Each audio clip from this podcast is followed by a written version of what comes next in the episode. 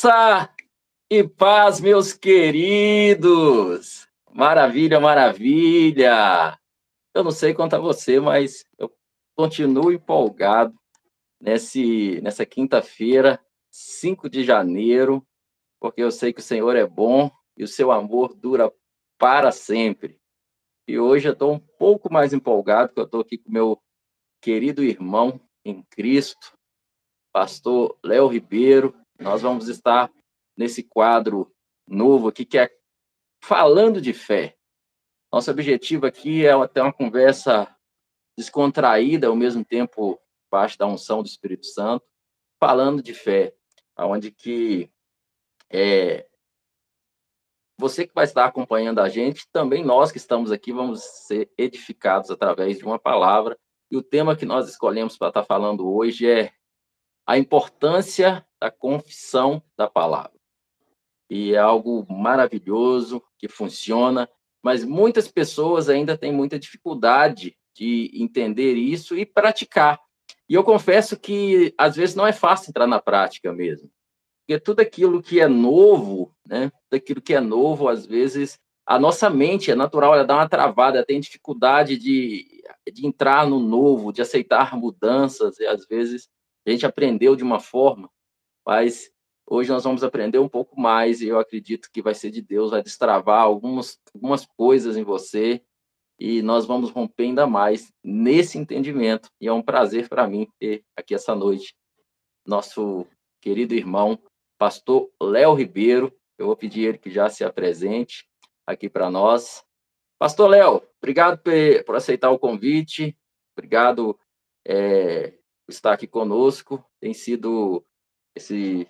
Acho que não sei se já fez um ano que a gente se conhece ou mais, eu sou meio ruim com data, mas tem sido momentos maravilhosos e sou grato a Deus por sua vida. Parece que ele aconteceu alguma coisa com ele lá. Aí, voltou, tinha dado uma travada. Não, eu acho que foi, acho que foi o seu, não foi aí? O seu, seu sinal? Ah, não, para mim aqui estava normal. Mas você ouviu o que eu disse?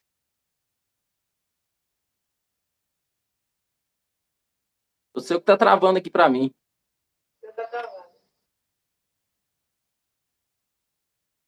Ou ambos está travando, né? Um para o outro aqui.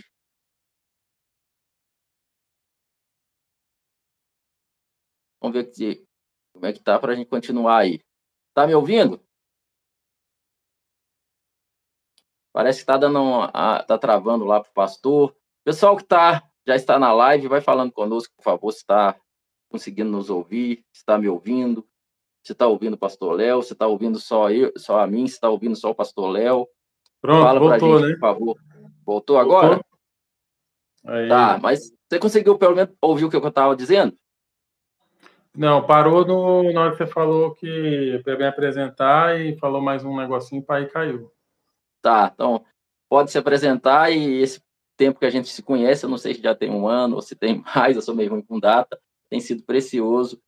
Fique, sinta assim, nós estamos em casa aqui, nós estamos sentados. Na verdade, eu estou na sua casa hoje. Eu fui na sua casa, estou aí sentado na sua mesa, tomando aquele cafezinho daquele que você, que você mostra aí.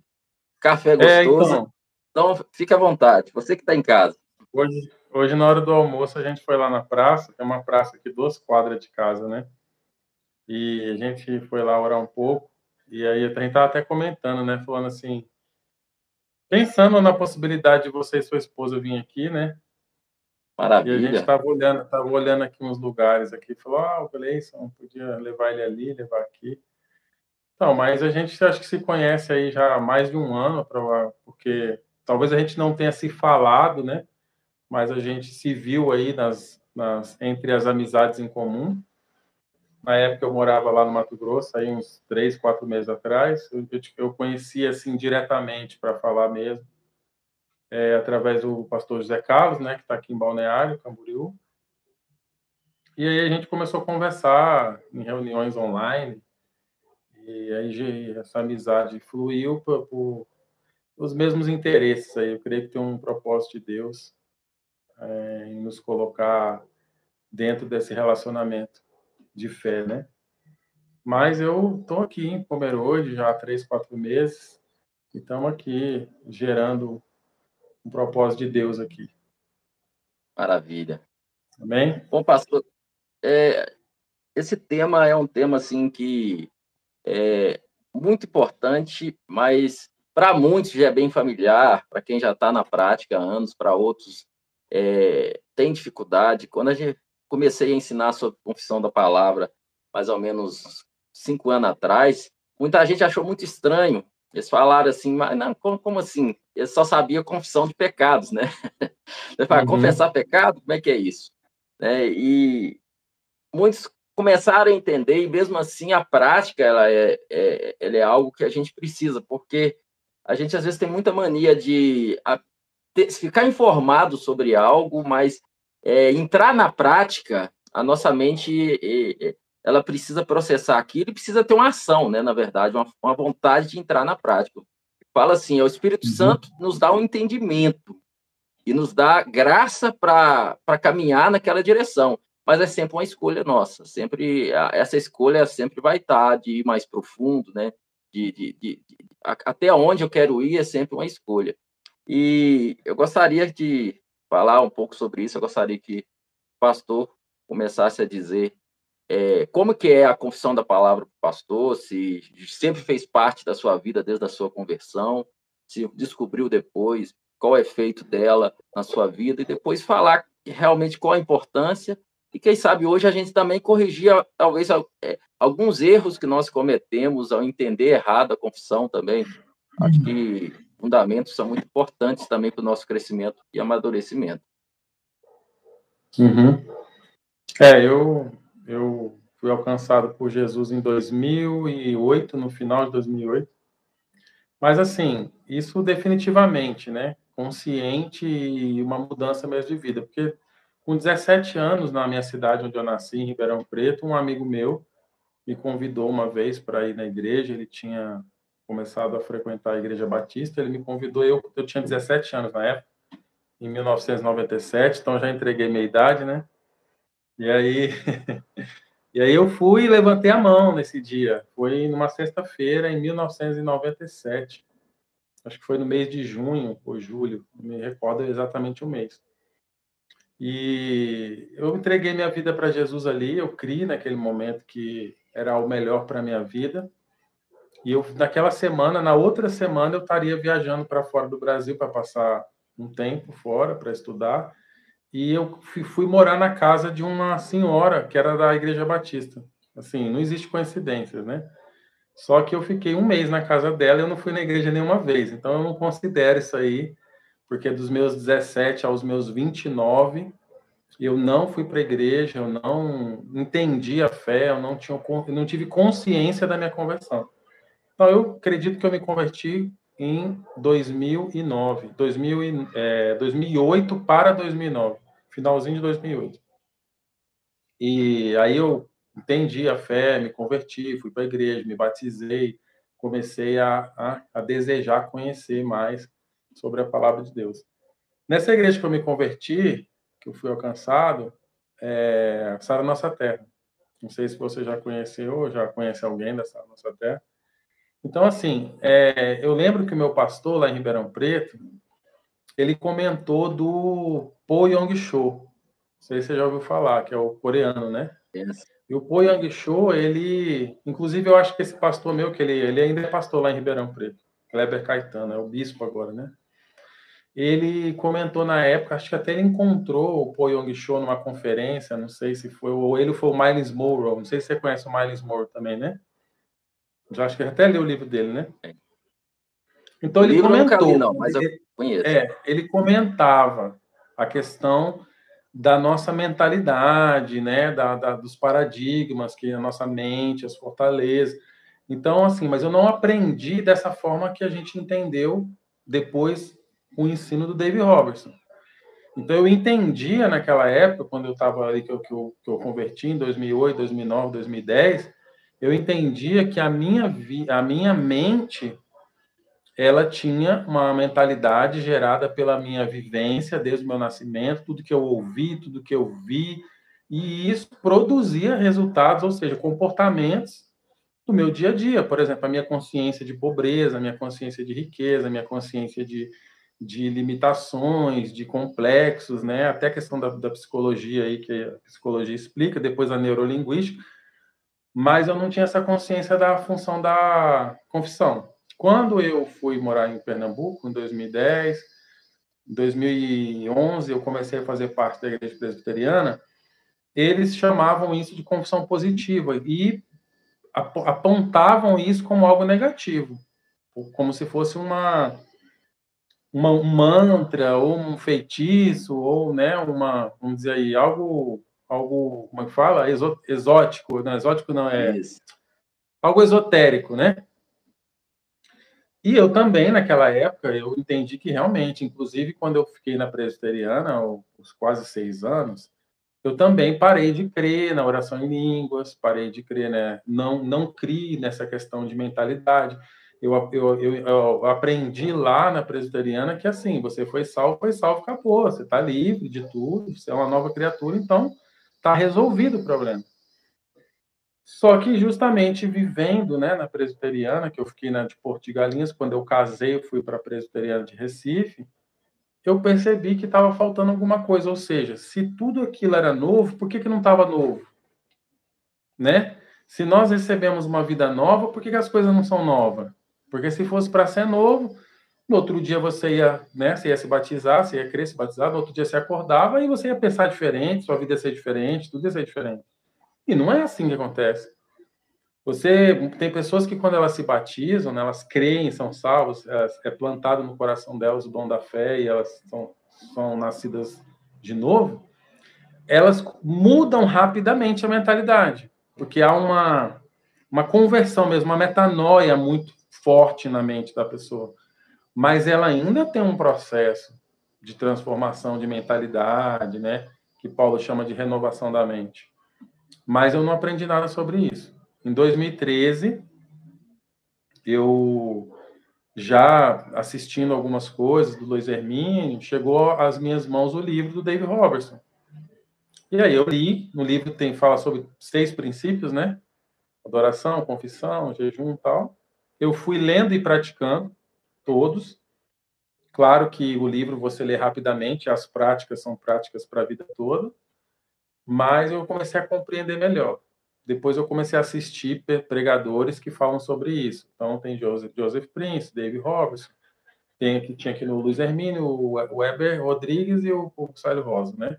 Comecei a, a, a essas pessoas que falavam sobre isso. E eu comecei a praticar isso com afinco. E eu comecei a perceber que, na verdade, é uma junção de práticas. É como se fosse assim: você tem um carro, né? Você pode ter o melhor motor do mundo. Você pode colocar um motor lá de uma, de uma McLaren no seu carro. Mas se você não tiver todo o complemento do motor, né, o radiador e todas as outras peças, não adianta nada você ter esse motor. Então, a oração em língua sem o jejum, sem a confissão, sem as outras práticas, ela vai ser limitada. Ela vai trazer algumas revoluções em sua vida, não vai ser inútil, ela vai ser útil, vai ser transformador, mas em determinados momentos da sua do seu amadurecimento vai faltar algumas coisas que a gente está falando aí da confissão é, é a, é, a, prática da confissão que vai fazer essa mudança. Vamos usar um exemplo aqui rápido já para para finalizar essa essa parte desse entendimento. Vamos dar um exemplo aqui que a gente recebe, um, você vai na igreja hoje, ou você vai aí no, né, hoje, hoje as pessoas que eu estou conversando, estou falando todo tipo de igreja, você vai aí na casa, na, no templo, no prédio, no baixo da árvore, sei lá, você vai em algum lugar onde você tem comunhão com os irmãos e recebe instrução aí de uma liderança. E aí você aprende que é, Paulo ensinou aos coríntios que Jesus, sendo rico, essa é a graça de Jesus, Paulo falando sobre a graça. Então, Jesus sendo rico, por amor de nós, se fez pobre, para que através da sua pobreza nós fôssemos, enriquecidos. Nós temos muito mais facilidade de absorver é, impactos traumáticos do que ensinos. Nosso cérebro, né? Ele, você vê, é você você for lembrar a maioria dos, dos complexos que nós temos, dos traumas, nós adquirimos durante nosso crescimento na fase de infância, né, quando éramos crianças, algumas coisas que aconteceram, ou que a gente viu, ou que a gente ouviu. Isso gravou, isso, esse, esse, esse, vamos dizer assim, esse momento em que nosso cérebro gravou determinada situação ou coisas que nós ouvimos, gerou comportamentos e reações durante toda a nossa vida. Então, quando nós recebemos uma verdade de um ensino, talvez aquele momento que você recebeu o ensino não seja suficiente para haver uma mudança de mentalidade. Então, você precisa fazer aí um. Vou, vou usar o termo que Paulo usa, uma renovação da mente, ou seja, uma prática de reformulação ou de reconstrução do entendimento da realidade que nós temos, aliás, do, do entendimento que nós temos das realidades do mundo. Então, tem pessoas que elas vivem num contexto que elas têm casa, elas têm comida, elas têm comida em casa, elas têm uma boa cama, elas têm um chuveiro quente, mas elas acham que elas são pobres. Travou Porque a mentalidade. Voltou. Oi? Tinha travado aí, voltou. Você estava falando que as pessoas têm uma boa casa, é, uma boa uhum. cama, e aí cortou. Não sei se, ah, tá. se, é, um chuveiro quente, por exemplo, mas elas, na cabeça delas, elas são pobres. Então ela tem, o problema não é o que ela tem, o problema é o que a mente dela, é a, é a visão que ela tem das coisas. E tem pessoas, por exemplo, que tem, é, mora num barraco e ela tem só um fogão e uma cama e elas dão graças a Deus todos os dias porque são ricas. Então é uma questão de consciência. Quando parar aí, se acontecer de parar, você pode você me avisa. Assim. Tá. Mas não tem como avisar eu... se parar, né? se parar, é, não tem como avisar. Dá uma travada, eu, vou, eu falo, aí você repete a frase para ninguém perder. Mas parece tá. que todo mundo tá pegando direitinho. Certo. Então, o que, que acontece? É, é uma questão de consciência de realidade. Então, a confissão da palavra, ela é uma, uma reprogramação da nossa mente, né? do nosso, do nosso entendimento, só que dentro da verdade. Porque o que acontece? É. Eu entendo o que os presbiterianos falavam sobre feitiçaria e confissão positiva, que isso aí não tem nada a ver, porque o plano de Deus já está pronto, ninguém pode mudar. Mas é porque há pessoas que acham que o fato de você confessar, você vai gerar uma realidade. Só que a confissão da palavra já está dizendo, é da palavra de Deus. Não yes. é uma confissão. Porque tudo que você confessar contrário à palavra é feitiçaria. Porque você está confessando algo contrário à verdade, contrário à palavra. Então nós temos que ter essa consciência. Se você, o que, que, eu, o que, que eu confesso quando eu vou confessar a palavra? A palavra de Deus? O que, que a palavra fala sobre mim? Que eu sou justiça de Deus, né? Que eu sou rico em Cristo, que eu sou saudável em Cristo, que eu sou próspero em Cristo, então, acho que o pessoal falou que para mim também tá bom. Ah, tá bom. É, tá tudo é, bom. Então, quando eu vou confessar, vou dar um exemplo aí. Essa, por exemplo, a pessoa vai confessar dinheiro. Ah, pessoal, mas dinheiro não está escrito na Bíblia, é dinheiro.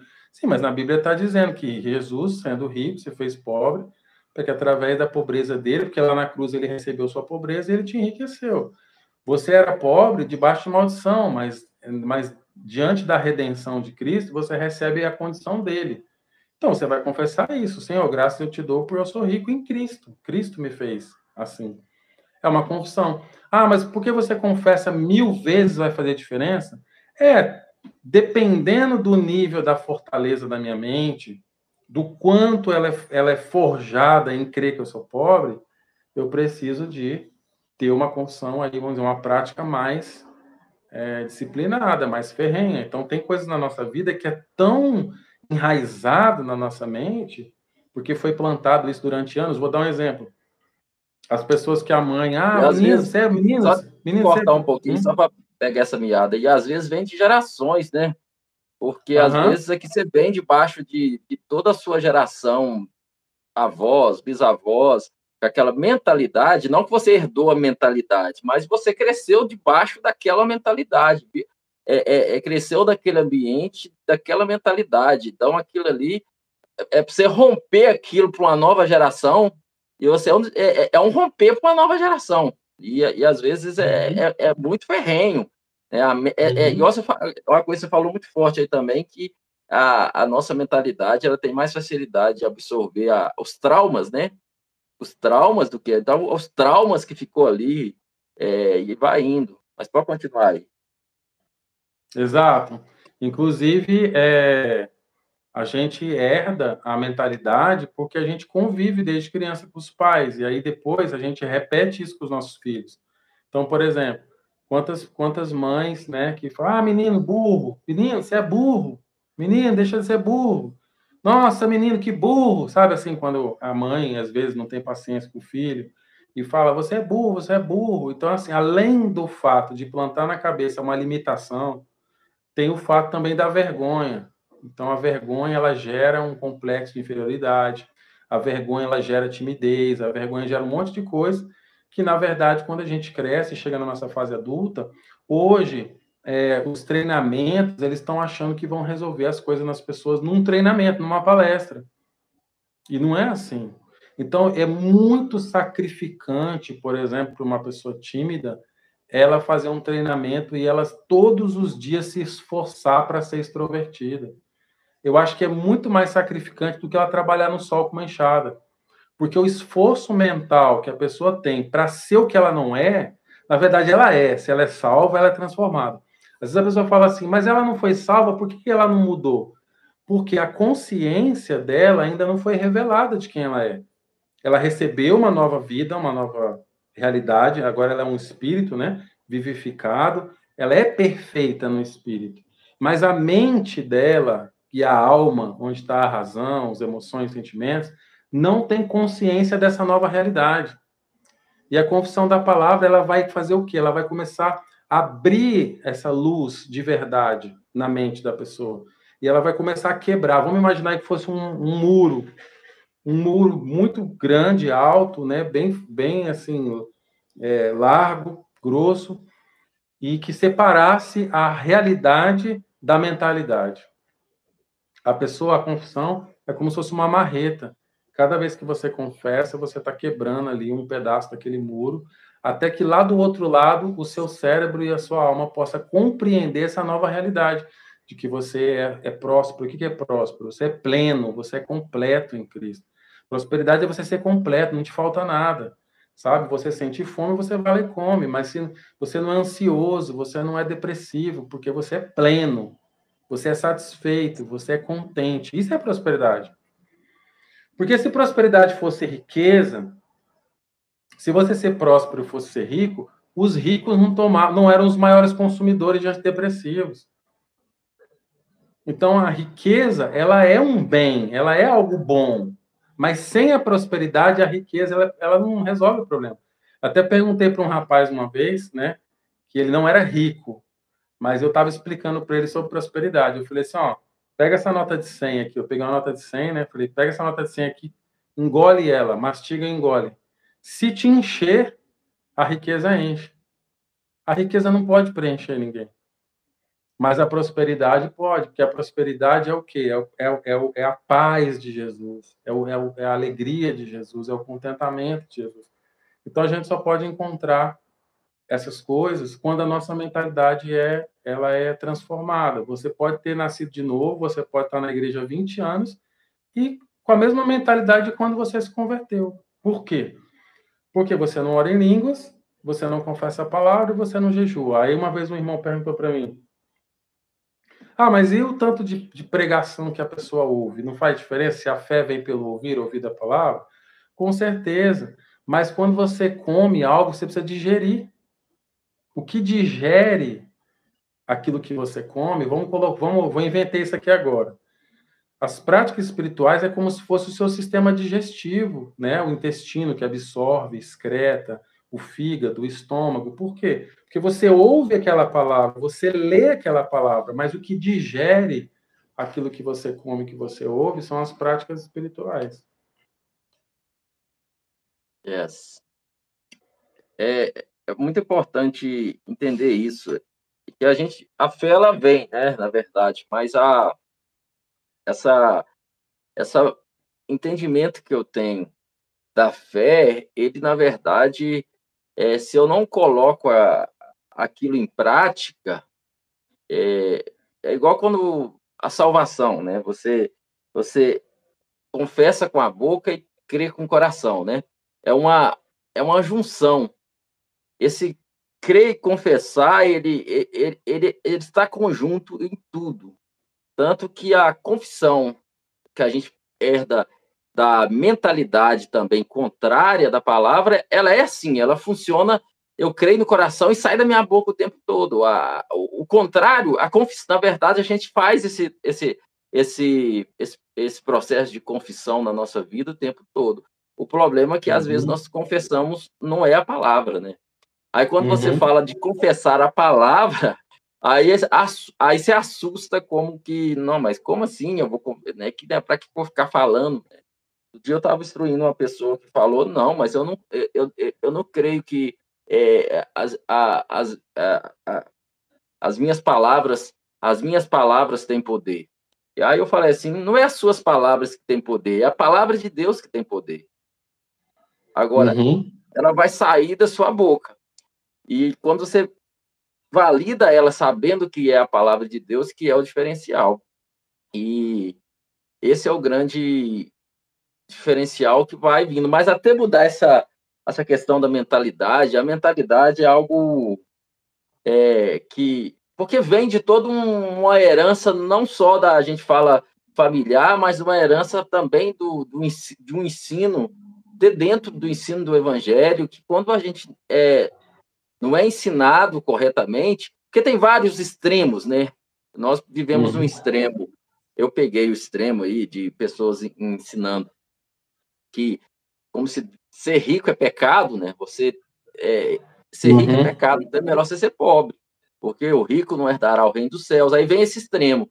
E depois também vem o outro extremo de pessoas pregar que que, que, que você só é abençoado também se você for rico. Então são dois extremos uhum. e esses extremos eles acabam é, trazendo um certo é, complexo às vezes nas pessoas, muitos que acaba travando ainda mais as pessoas, tanto um extremo como o outro. E o ensino sólido da palavra, o entendimento da palavra, que vai na verdade estar tá gerando e resgatando aí o princípio básico do ensino, ensino da palavra, né, de forma sadia, de forma sadia. Uhum. E, e, e, como é mais fácil, é interessante que os extremos, eles às vezes eles vendem mais. Esse uhum. é o uhum. problema. Às vezes os extremos vendem mais. Porque, o, extremo... os extremos, os extremos, eles lidam com a nossa justiça própria. Isso, isso. Por isso, então, que, todo... por isso que ele alcança mais as pessoas. As pessoas naturais, isso. elas são alcançadas pela, pela pregação da justiça própria, né? Ou seja, é, para um, o bem ou para o mal, a, o mérito é meu ou a culpa é minha, ou, ou seja, a condenação, para quem vive em condenação, ou seja, eu não posso ser rico, porque se eu for rico eu sou é, pecado, ou para a vanglória e o mérito, que é, olha, eu sou rico porque eu creio, entendeu? São os dois extremos. Isso. Isso, Isso acaba gerando Agora... é, resistência. Então, a, a, a, vem a resistência daquele que nasceu nessa mentalidade é, de que não é ser rico é, é um problema e vem o extremo daquele que acabou tendo a repulsa de, de, de certos homens que pregam o evangelho que não é evangelho, ensina de maneira errada e vive um estilo de vida que, na verdade, dá mais nojo do que tudo. Aí a pessoa também pega e repulsa, ele, ele, ele se trava, né? E a gente está falando aqui sobre é, é, prosperidade, mas aí, igual você falou, prosperidade ela pega tudo. A gente está falando. A gente tocou o assunto de dinheiro aqui, que gera essas travas no assunto de dinheiro, mas tem um outro assunto, é, tem dentro dessa, do contexto prosperidade na sua amplitude, vem também a saúde, né? Vem saúde, uhum. vem tudo. E hoje alegria. mesmo é interessante. Isso, alegria. E é interessante que eu estava fazendo caminhada com a minha esposa agora e a gente veio comentando e a gente veio falando um pouco sobre essa questão né, da confissão da palavra, se as pessoas né, acreditassem, e aí ela começou a falar é, é, como que é a vida dela hoje, né? A esposa. É, é, é, aí eu fico brincando com ela. Ela fez 50 anos, eu falei, depois você fez 50 anos, você está mais, está melhor do que antes, né? Falei, você está melhor do que antes, o que está acontecendo? Falei, você está vivendo aquele versículo que fala que a sua juventude vai se renovar como a da águia. E aí a gente veio conversando e tal, e ela falando de muitas coisas que ela viveu, é, viver uma vida muito desgastante, ter que lidar com muitas coisas, que realmente uhum. gerar problema de coluna, não sei o quê, todo tipo de coisa. E quando a gente nós nos casamos, nos primeiros anos, nós vivemos muito problema com eu, vivi, eu via muito na UPA com a minha esposa. Então, quando a gente iniciou a confissão da palavra, a gente iniciou nesse meio. A gente ia para a UPA, era no médico, era aquela coisa toda, era remédio para coluna, era não sei o que, era tanta coisa, era tanta coisa, tanta coisa, era rinite, sinusite, não sei o que.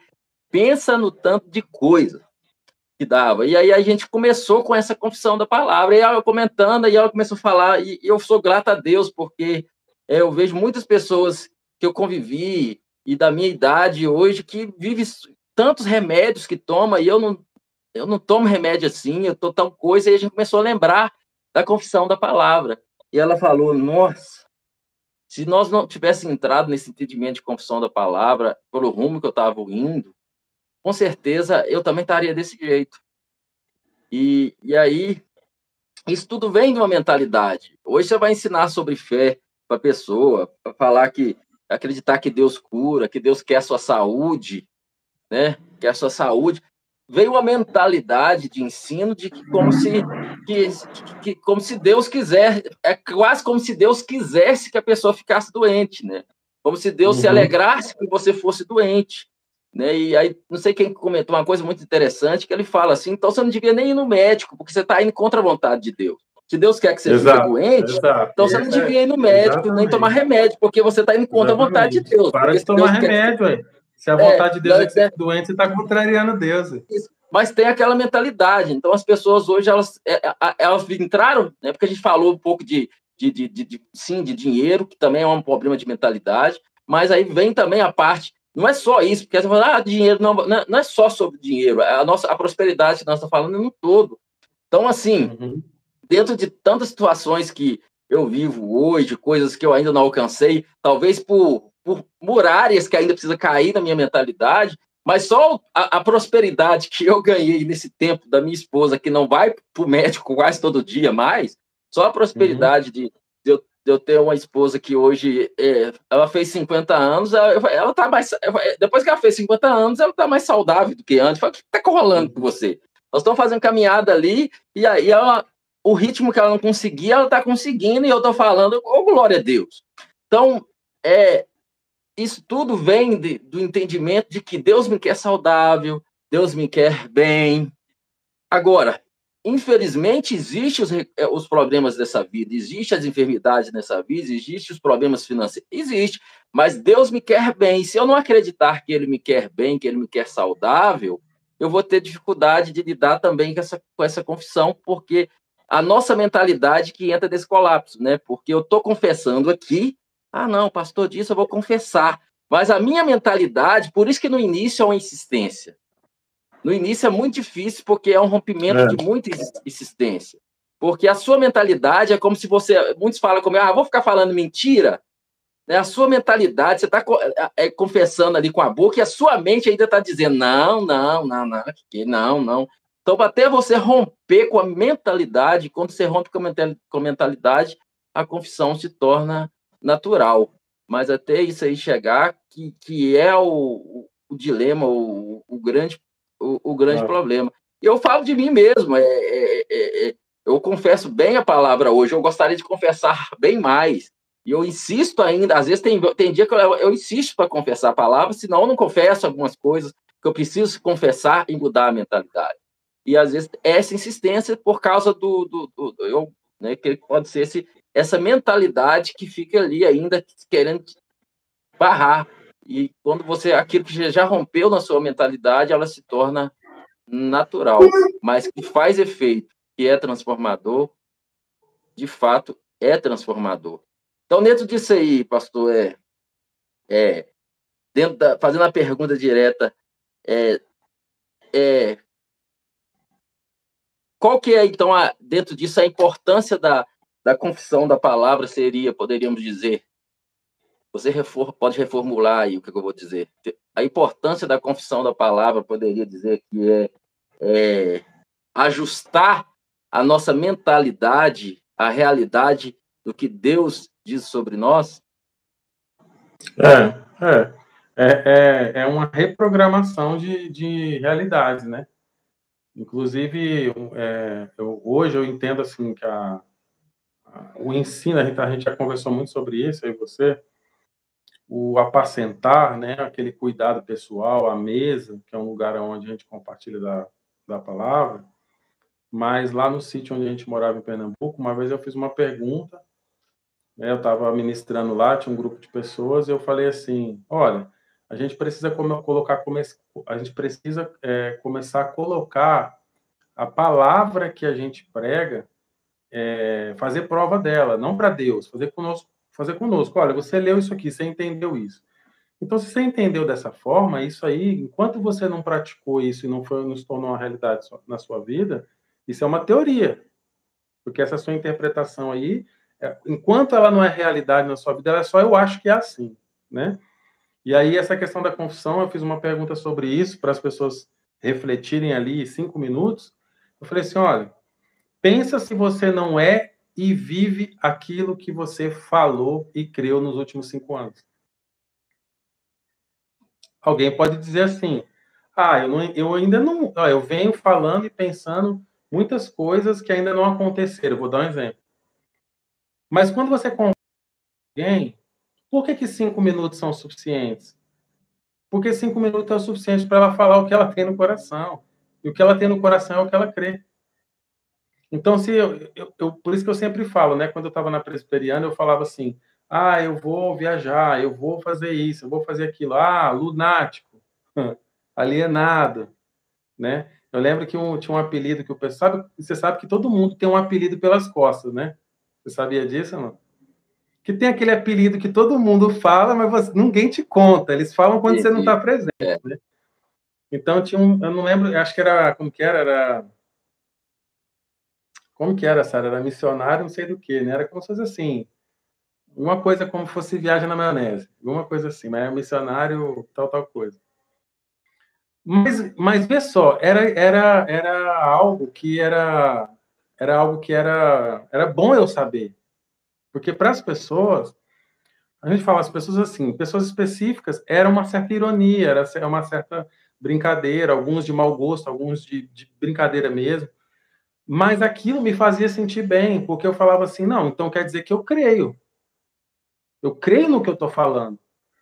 E, e, grande parte, eu falo grande parte, porque teve coisas que eu não, não aconteceu na minha vida. Mas grande parte das coisas que eu vivi, né, as coisas que aconteceram na minha vida, foi tudo aquilo que eu falei e fiquei falando. E eu falava. Eu lembro até o meu pai, né, meu pai biológico que mora em Belo Horizonte, que às vezes era tão impactante as coisas que eu falava que eu ia fazer, que eu, que eu ligava para ele lá, ele, na época ele morava em Ribeirão Preto. Eu falava, ó oh, pai, eu vou para Noruega. Aí ficava mudo um tempo o telefone, sabe? Você sabe como que é pai, né? Pai fala assim, cara, quando é que menino vai tomar porque pai, para sempre ser menino, né? Quando é que esse menino vai tomar jeito? Como é, quando é que ele vai tomar juízo? Então eu lembro que eu falava assim para ele, ó, oh, vou para Noruega. Aí ele falava, ficava, ficava mudo um, um tempinho o telefone. Porque, porque na condição que a gente estava ali naquele momento era uma coisa completamente sem noção. Então, assim. Ô, ô pastor. Hã? É, a Sara falou ali que só ela que acreditava, né? Pois é, por isso que só ela foi, né? Deixa eu só pegar. então. Deixa eu só pegar uma deixa aí. Então, então, então, o que acontece é o seguinte: claro que a gente tem que. Vou, ter... vou pegar uma deixa aí antes de você. Fala aí, fala aí. É, é, é porque você está falando desse negócio de apelido, é, apelido pelas costas, eu fico imaginando. Eu e minha esposa, ela tá aí. É, já tem, tem alguns anos que a gente que Deus fala algo no nosso coração, né? E a gente fica falando que a gente é, que, que a gente acredita e, e, e, fica falando que Deus a gente a gente tá indo embora, Deus tá indo embora. E eu fico imaginando as pessoas que têm ouvido esses dois, que dia que eles vão embora? Já, já, já deu, né? Já deu, já deu. Então, assim, é, é, é, é, às vezes é uma realidade. Travou de novo aí, pastor. Deu uma travada aí de novo. Voltou aí? Voltou. Agora voltou. Espera aí. Dá uma travada aí. Que às vezes são. Travou de novo aí.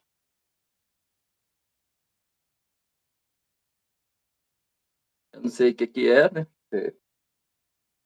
Esperar ele voltar ali. Então, queridos, enquanto ele volta aí, a, confis, a confissão é algo. Às vezes, é porque o meu som ficou baixo. Ah, tá. É, é porque fizeram uma, fizeram uma ligação aqui. Aí, aí eu recusei a ligação. Quando a ligação parou, o som ficou baixo.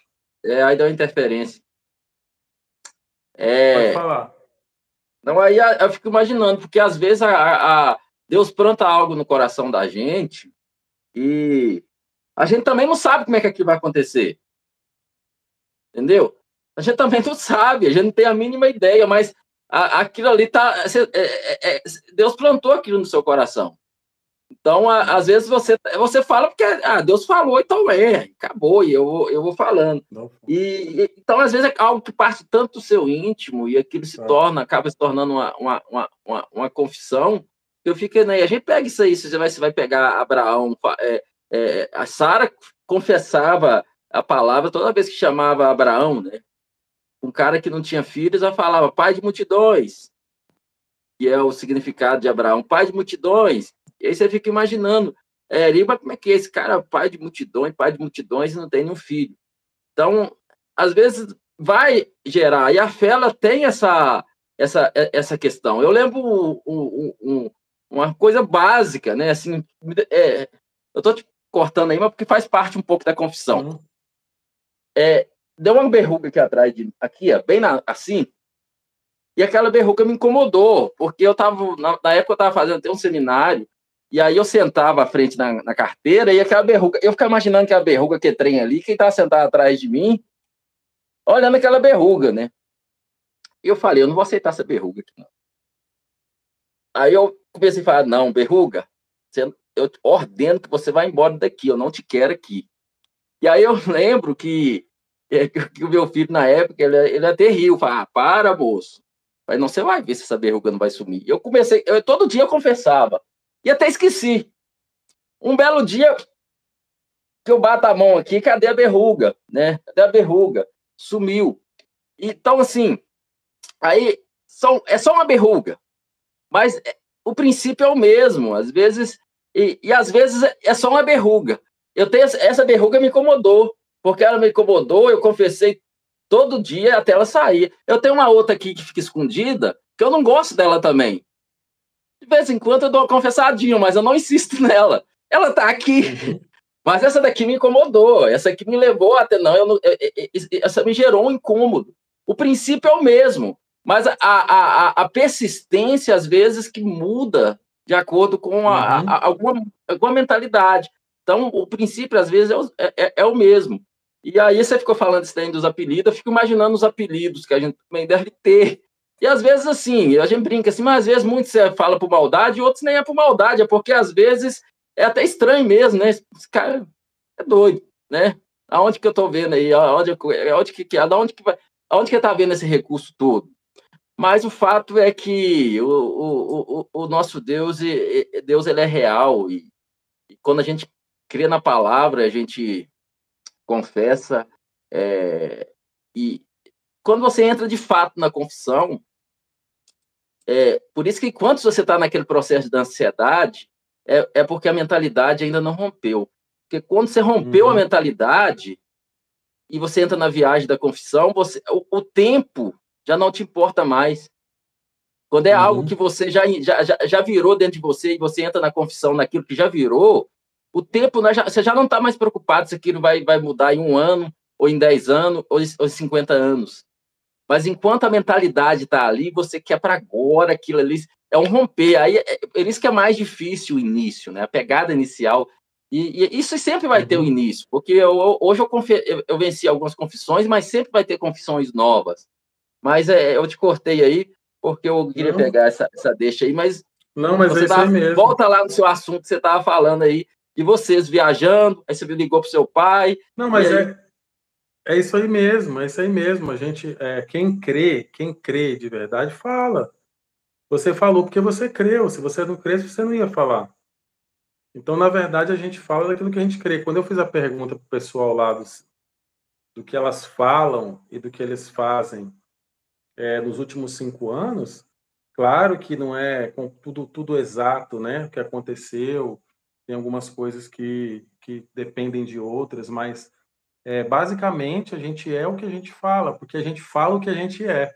Então, é como se fosse assim: é, você, você vê pessoas que elas são infelizes e elas, os discursos de, o discurso delas é aquilo que tem no coração. Por exemplo, murmuração. A pessoa que murmura, ela fala com a boca uma insatisfação do coração.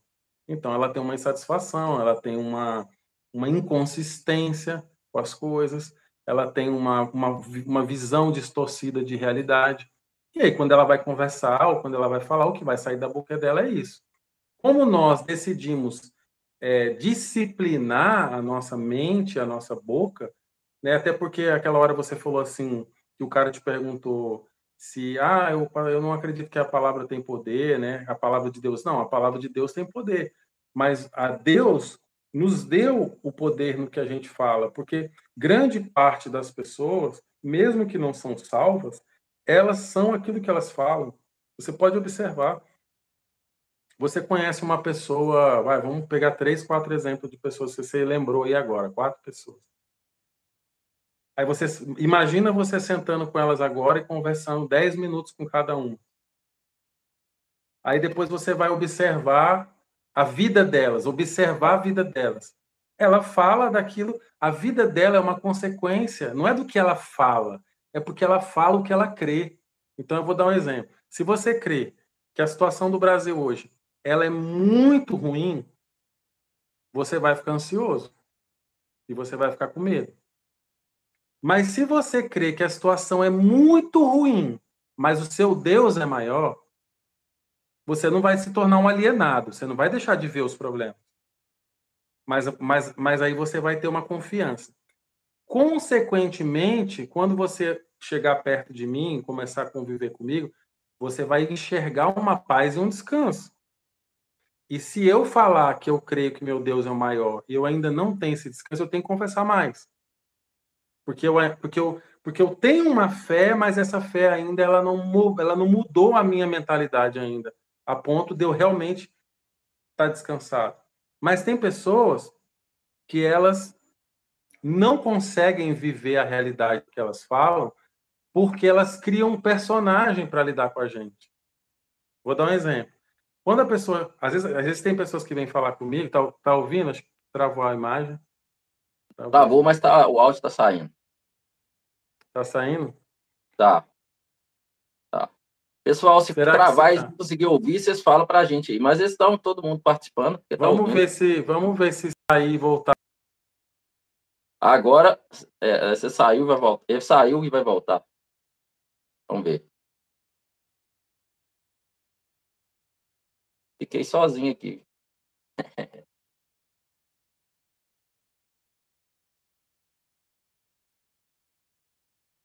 Aí voltou, peraí.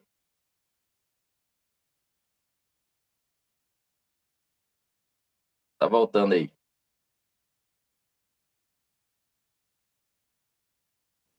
Tá, tá, tá tranquilo, mas tava tranquilo, o pessoal tava ouvindo. Não, mas o meu tava sem som. Tava sem som, ah, não tava tá. te ouvindo no finalzinho. Ah, tá. Não, beleza. Aí o aí, que, que acontece? Depois você junta os pedaços, né? Não, já fica junto lá no YouTube, não atrapalha nada, não. Ah, tá. Tá bom. Então, pastor, é, o que, acontece? Tem pessoas, né? Você, por exemplo, às vezes a gente conversa e fala assim: ah, hoje eu atendi um pessoal, né? Todo dia você está atendendo pessoas aí. Ah, aí você, a pessoa, quando ela vai falar com você, ela vai fazer um discurso para você né? Você vai falar, oh, o problema é esse. Não, não é. Um, um discurso meio que defensivo. Mas no dia a dia, o discurso não bate com a vida que a pessoa. Vou dar um exemplo, né? A gente que às vezes faz vídeo chamada aí, por exemplo, para atender a pessoa, né? Então algumas pessoas vêm, ah, não sei o que e tal, não, mas eu tô tranquilo, não sei. Aí você fala assim, como tranquilo? Parece que o mundo acabou. Então o discurso, na verdade, não é uma confissão de fé, é uma negação da realidade, é diferente. Não sei se você já percebeu. Tem pessoas que elas negam a realidade. elas estão apavoradas, desesperadas, às vezes com depressão, e elas ficam, não, não, mas tá tudo bem, não, não, tá tudo bem. Isso não é fé. A fé é uma certeza. A fé é uma certeza. Então tá tudo desmoronando, chega a ser irresponsável. Chega a ser irresponsável. Por isso que é interessante. Vou dar um exemplo aqui da, da confissão dentro da fé. E muitos dos nossos irmãos, que são homens de Deus, por não praticar certos princípios, eles não compreendem certos processos. Então, eu vou dar um exemplo. Se Deus quer, você começa lá a meditar na palavra, você começa a confessar, começa a orar, começa a jejuar, e Deus começa a levar você em uma água mais profunda, e começa a trabalhar certas coisas no seu coração, depois certos bloqueios, fortalezas, depois mentalidades, e Ele quer levar você num lugar de confiança nele, de fé nele. De repente, quanto mais você ora, quanto mais você confessa, quanto mais você jejua, mais você fica sem nada.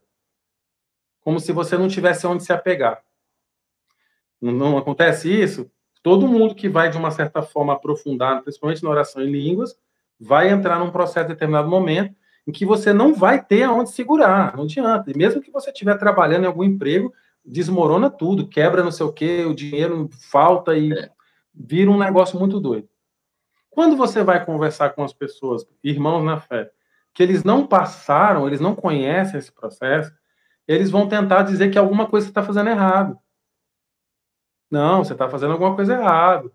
Não, você tem, cara, é porque você, por exemplo, vou dar um exemplo. Você me contou uma vez, quando a gente começou a conversar, quanto foi difícil para você abandonar a, eu não considero, eu não uso mais esse termo, trabalho secular mas é um trabalho que não seja ministerial, por exemplo. Porque o, o, que, o que gera a mim, não é, não é uma indignação, gera um, um desgosto. As pessoas acharem que a nossa função ministerial não é um trabalho. Falta sabe? de conhecimento por exemplo, da palavra. Falta de conhecimento. É, vou dar um exemplo. Eu, eu sei que você faz isso, porque a gente se fala, a gente se fala bastante assim em relação a isso. Ó, a gente tem hora para acordar, a gente tem práticas para transformar primeiro a nossa vida. Por que eu tenho que transformar a primeira? Como que eu vou apacentar uma pessoa se eu não conseguir resolver algo primeiro em mim? Então, eu preciso andar numa jornada, primeiro. Vamos supor que fosse o médico. O médico precisa de seis anos né? de faculdade, mais, mais especialização, né? Todo tipo de, de, de depois, depois residência, para ele poder atender uma pessoa. Mesma coisa, a gente. Deus leva a gente primeiro para um processo, dentro da palavra, ele forja. Como é que Deus forja a palavra? Ele está dizendo que você é rico, você não acredita. Ele fala, então eu vou te mostrar que você é. Aí vem um processo. Né? Depois Deus fala assim: confie em mim, porque eu guardo você, eu sou seu pai, eu sou sua fortaleza, eu sou seu escudo. Ah, mas será? Aí ele fala: vem cá que eu vou te mostrar. É um processo. É um processo. Pode durar um mês, um ano, cinco anos. E no seu caso, você falou para mim aquela vez que é, foi difícil para você, porque você trabalhava, querendo ou não, você tinha seu. Não era só sua segurança, você tinha sua justiça de dizer, eu sou um trabalhador, né? E aí o que, que acontece? Quando você conseguiu, vamos dizer, eu vou dizer obedecer, porque eu sei, eu imagino quanto foi difícil para você. Quando você é conseguiu fazer. É obediência. Obediência. Quem realmente tá, porque Deus chamou, é obediência. Você não, você não escolheria. É, não, se o cara for, se o cara for sem, sem ser chamado de Deus, ele não vai ter processo, ele vai se lascar. Isso. Esse é o, o problema, né? É então você foi, aí você foi, tudo bem. Aí passa um tempo. E eu desobedeci cinco acham... anos, né? O pior que eu fui rebelde cinco anos. Eu desobedeci cinco não, anos. Mas, mas, Com a minha esposa tá falando válido. comigo. Ainda está válido. O importante é não, o importante é não recuar. O problema é quem, quem vai no primeiro ano e depois no segundo volta para trás.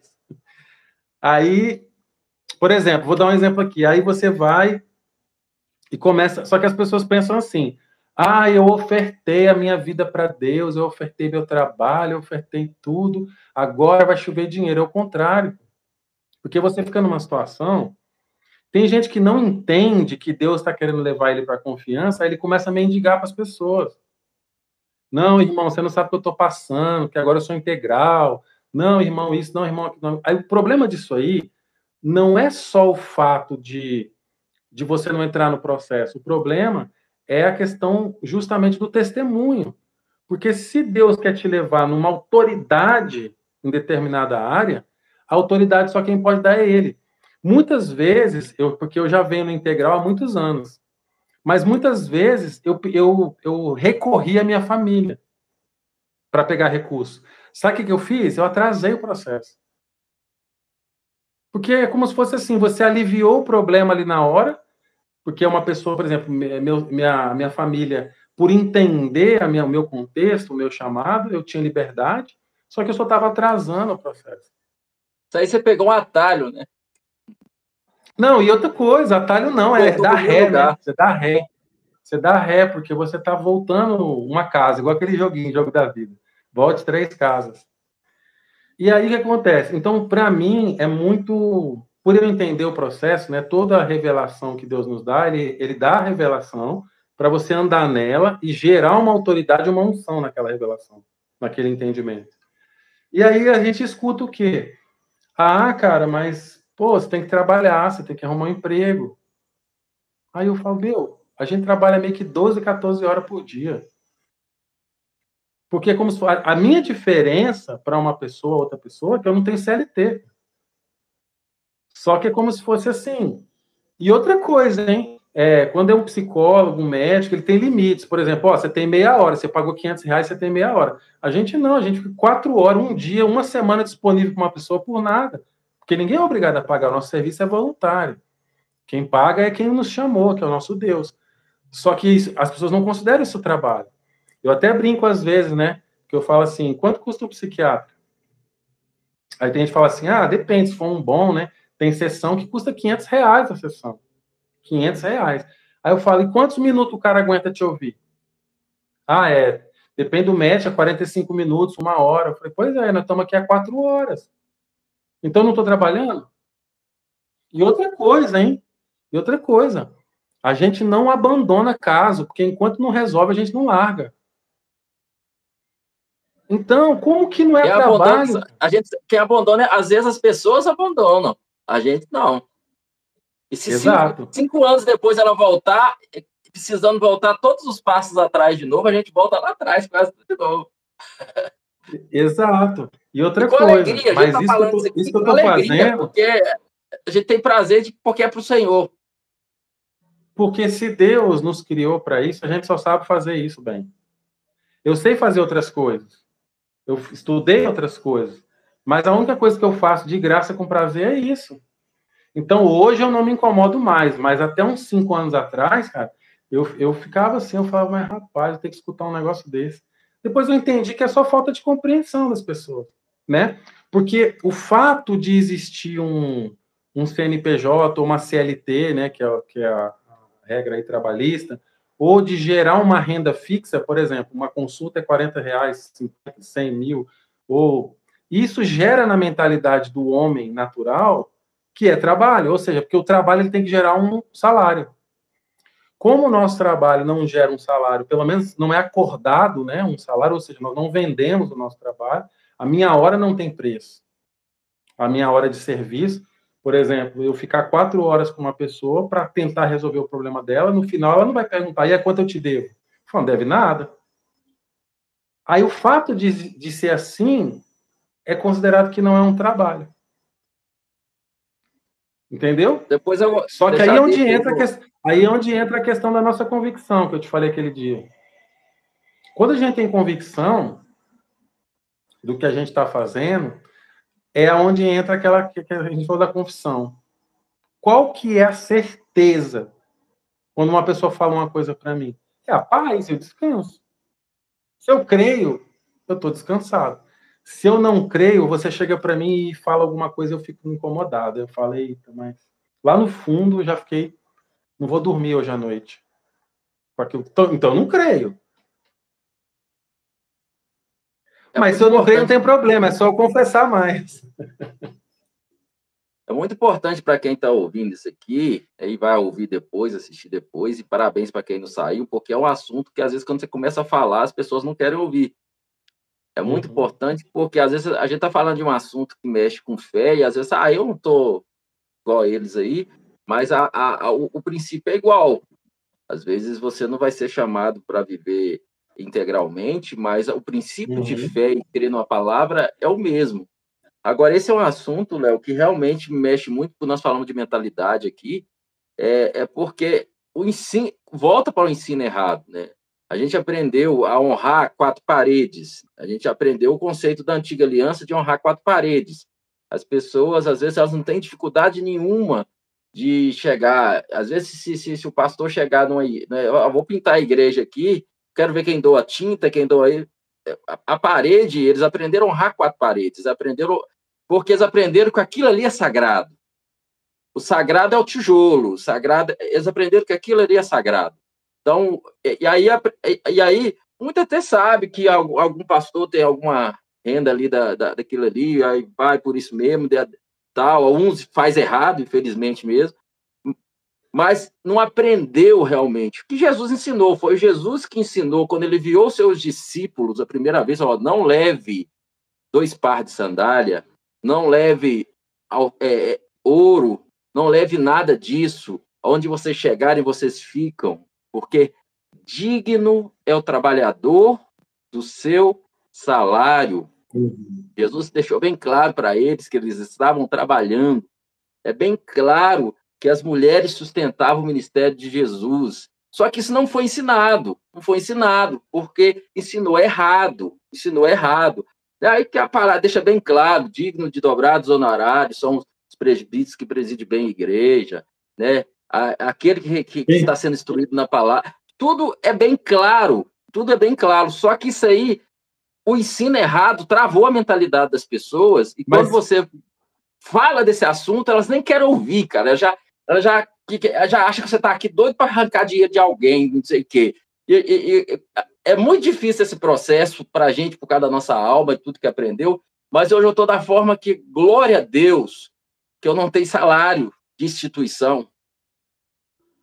E Deus levanta que Ele quer, que Ele quer, aonde Ele quer, do jeito que Ele quer, para que ninguém venha falar ah, que não sei o quê. Não, ninguém está aqui preocupado com, com, com, com dinheiro de ninguém, porque o nosso sustento vem do Senhor. Agora, quem ouve a voz dele faz, assim como, né, em primeiro lugar, deixando bem claro que eu, eu sei que esse é um princípio na sua vida também, Léo, a gente está falando de algo que também nós temos esse princípio, eu tenho esse princípio, eu, eu, porque eu conheço esse princípio, eu sou um semeador, eu sou um semeador, você é um semeador.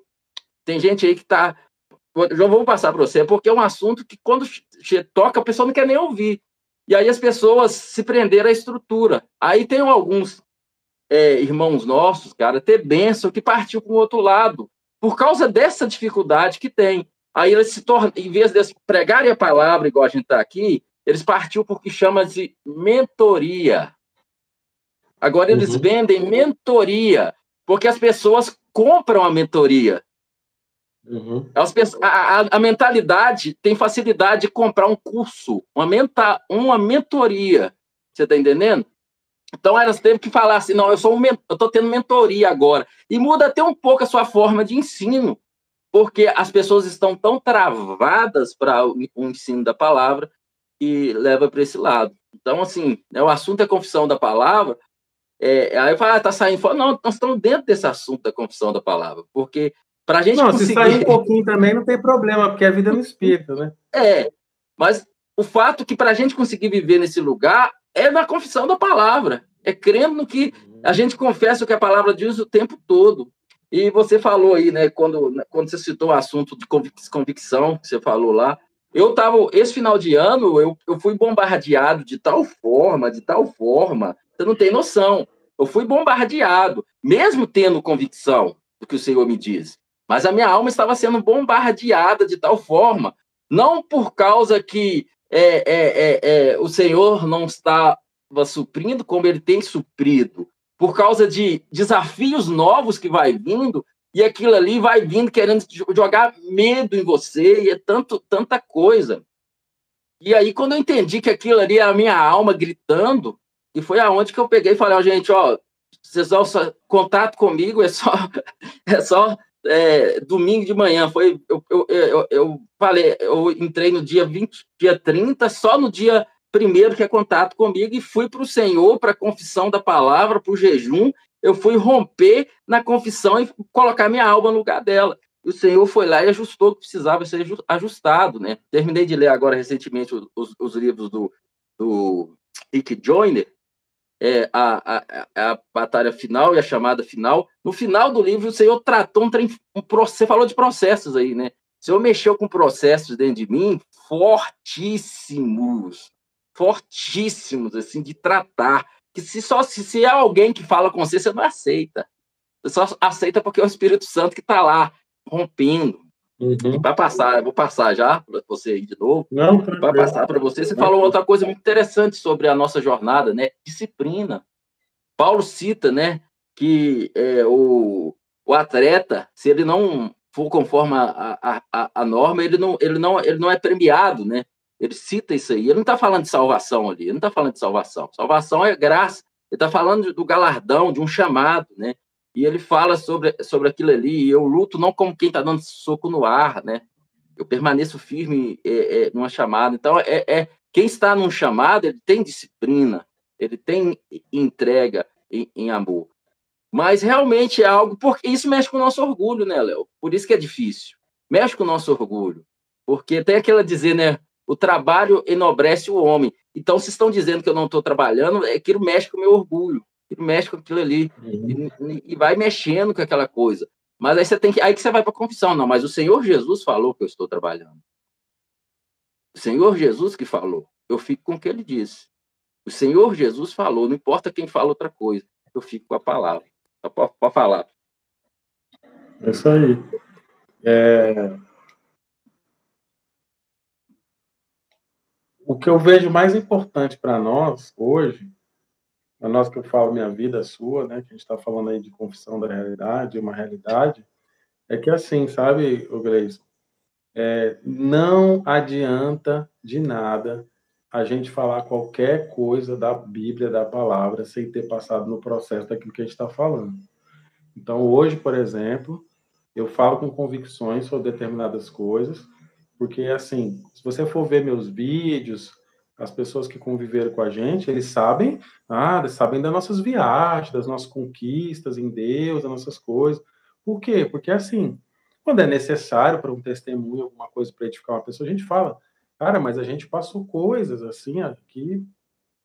Não tem como você chegar para a pessoa e falar, porque se você falar, você, é isso que eu estou dizendo, a pessoa vai dizer assim, ah, mas ela vai achar alguma coisa que você fez errado, ou que você devia ter feito assim, que você devia ter feito assado, porque você fez, né?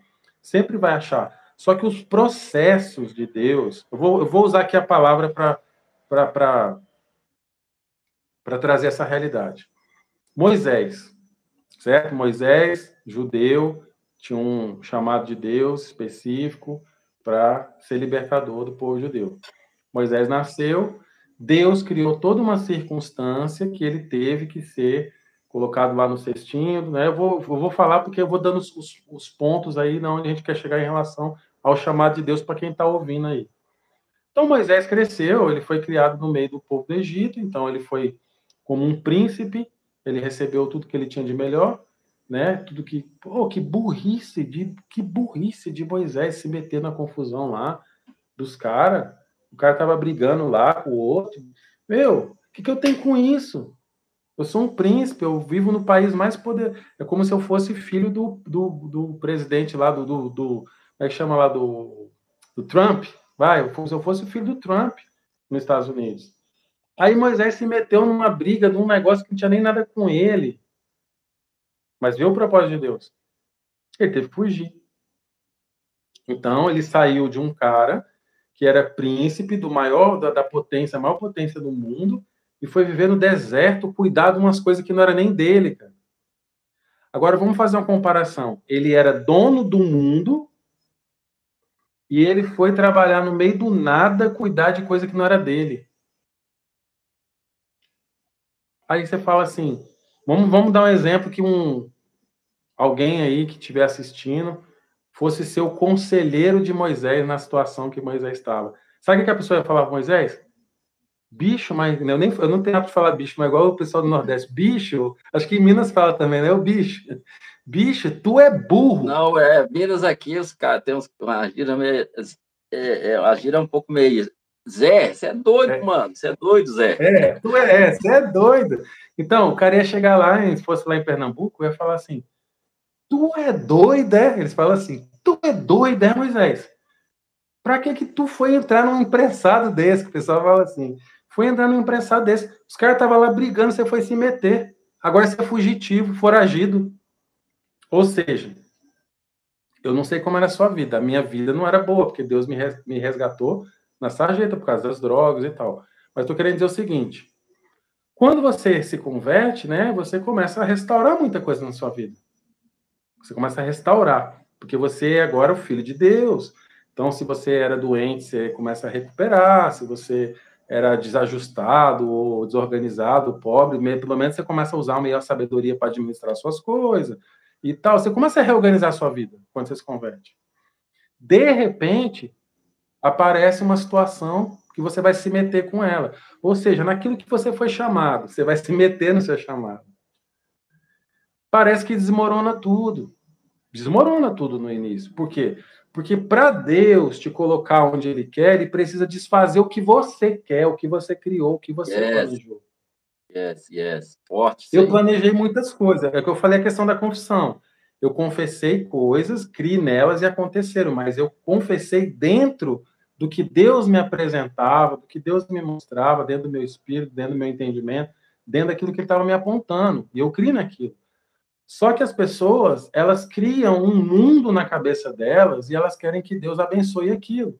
E se não funcionar daquele jeito, é porque estou em pecado, é porque eu vou mudar de igreja, eu ponho a mão na minha cabeça, me, ah, eu quero ser um são. Você entendeu? Então, eu, eu, eu busco na palavra, eu, a gente pode esgotar de falar sobre isso aqui, a gente pode fazer outras lives, eu gosto de falar, porque quando a gente começa a falar de algo, tem que esgotar o assunto. Por exemplo, por que, que eu não. É... Nós vamos fazer mais essa modalidade de... aqui, que essa modalidade é isso aqui, ó. Deixa esgotar. É, é a vontade, né? A gente não tem formalidade. É, por exemplo, essa questão aí que você estava falando de, de, a gente trabalhar, ter dízimo, ter oferta, não sei o quê. Deus, para não deixar a gente refém de ninguém, por amor a nós, ele fala: olha, eu que vou carregar você no colo. Então, na hora de dar as palminhas, eu que dou, na hora de dar os tapas na, nas costas, eu que dou. Mas Deus não deixa a gente refém de ninguém. Para não deixar yes. a gente refém de ninguém, sabe o que Deus faz? Ele estabeleceu a semeadura. Porque aí eu vou ter um terreno, eu vou plantar, eu vou comer da colheita do que eu plantar, que Deus vai multiplicar a minha semente. Aí eu não fico na mão de ninguém. Yes, então, eu não vou yes. precisar chegar para ninguém e constranger ninguém, convencer ninguém. Olha, cara, mas você precisa valorizar meu trabalho. Eu sou chamado por Deus. Não, porque eu sei o que eu cuidei da sua vida, não sei o que. Não, não, não. Irmão, não se preocupa comigo, não, que que me chamou, ele paga. Só que essa pessoa, que é a pessoa que de repente veio e Deus usou a nossa vida para a vida dela, ela e Deus que se resolva, porque a semeadura é para ela. Se ela caso se caso mover no coração dela uma gratidão, um entendimento, uma fé, sei lá que seja o que for que vai mover na mente, no coração dela, é uma produção, uma geração para ela, não é para mim.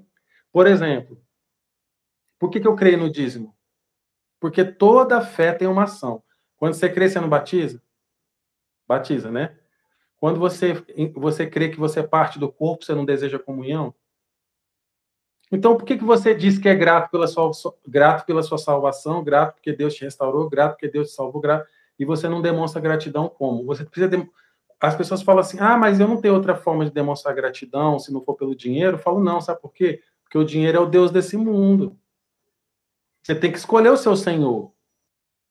Quando eu, por exemplo, eu oferto, eu sou eu sou dizimista, eu sou ofertante. Quando eu dou meu dízimo, dou minha oferta, sabe qual que é o meu ato de fé? Eu estou dizendo assim, ó, o meu Senhor é Jesus, não é o yes. mamão. Yes, yes, yes. Porque Jesus eu não dou, Jesus eu retenho, mas o Deus desse mundo eu dou. Porque quando eu dou, eu estou mostrando que Ele não é o meu Senhor. Então eu tenho essa prática. Agora a pessoa fala assim: ah, não concordo, discordo, irmão, você não tem que concordar nem discordar. Porque, tipo assim, isso é prática é para mim, não é para você. Se você entende que não é assim, não faça. Todas as vezes, eu vou dar um, vou dar um exemplo. não prega obrigação de nada, né, Léo? A gente não prega não, obrigação, fica à vontade. Não, eu ensino, eu ensino o é, que eu entendo. Ensina a palavra, porque eu vou, vai ser me cobrado no, no, último dia. Vai ser cobrado aquilo que eu não ensinei. Agora o que você faz. e outra coisa, eu só ensino, eu só ensino, Gleison, aquilo que eu provei. Provei que eu falo assim, ó, eu pratiquei e eu vi o efeito disso na minha vida. Eu não prego uma teoria, porque tem gente que prega o dízimo porque leu na Bíblia que está escrito. Mas o cara faz aquilo lá sem sem uma prova na vida dele. Então, hoje eu vejo, por exemplo, essa questão do, do dízimo da oferta, né? Quando eu morava lá no sítio, sei lá, uns cinco anos atrás, eu lembro que eu escrevi uma frase assim: é, semear. Não lembro, é como se fosse assim, eu vou tentar lembrar aqui. Quando você tem um prejuízo, oferta. Por quê? Porque vê o nível de fé. Na, quando, você, quando você perde, você dá. Yes, imagina yes. quando você ganha. Então, se você consegue ofertar quando você perdeu, imagina quando você ganhar, cara. Não vai ser difícil. E eu comecei a praticar isso, comecei a praticar isso. Só que durante muito tempo, eu até estava pensando uns, uns, meses aqui atrás, eu falei assim, cara, mas se eu for olhar para trás, eu perdi muita coisa. Eu acho que essa minha fé está meio errada. Você entendeu? Só que o que acontece? Quando você começa a achar que tem alguma coisa estranha, você precisa meditar na palavra e passar tempo com Deus, para ele organizar seu entendimento, para ele mostrar para você o que ele está fazendo na sua vida. E o que, que Deus mostrou para mim? Ele está construindo uma confiança e uma fé inabalável. Porque enquanto você confiar em qualquer coisa, você não confia em Deus. Você confia no seu trabalho. Até na saúde, tem gente que fala assim: eu tenho plano de saúde. Então a pessoa não confia em Deus. Ah, eu não posso ter plano de saúde? Não. Se você tem condição, você deve ter. Mas se você ficar sem, você vai entrar em pânico? Eu tenho seguro do meu carro, eu tenho seguro do meu carro. Mas eu confio em Deus, porque eu posso ter seguro, capotar e morrer. Eu posso ter seguro, vir uma pessoa e me dar um, me dar um tiro e eu morrer no, no, no, no sinaleiro, igual um monte de gente morre.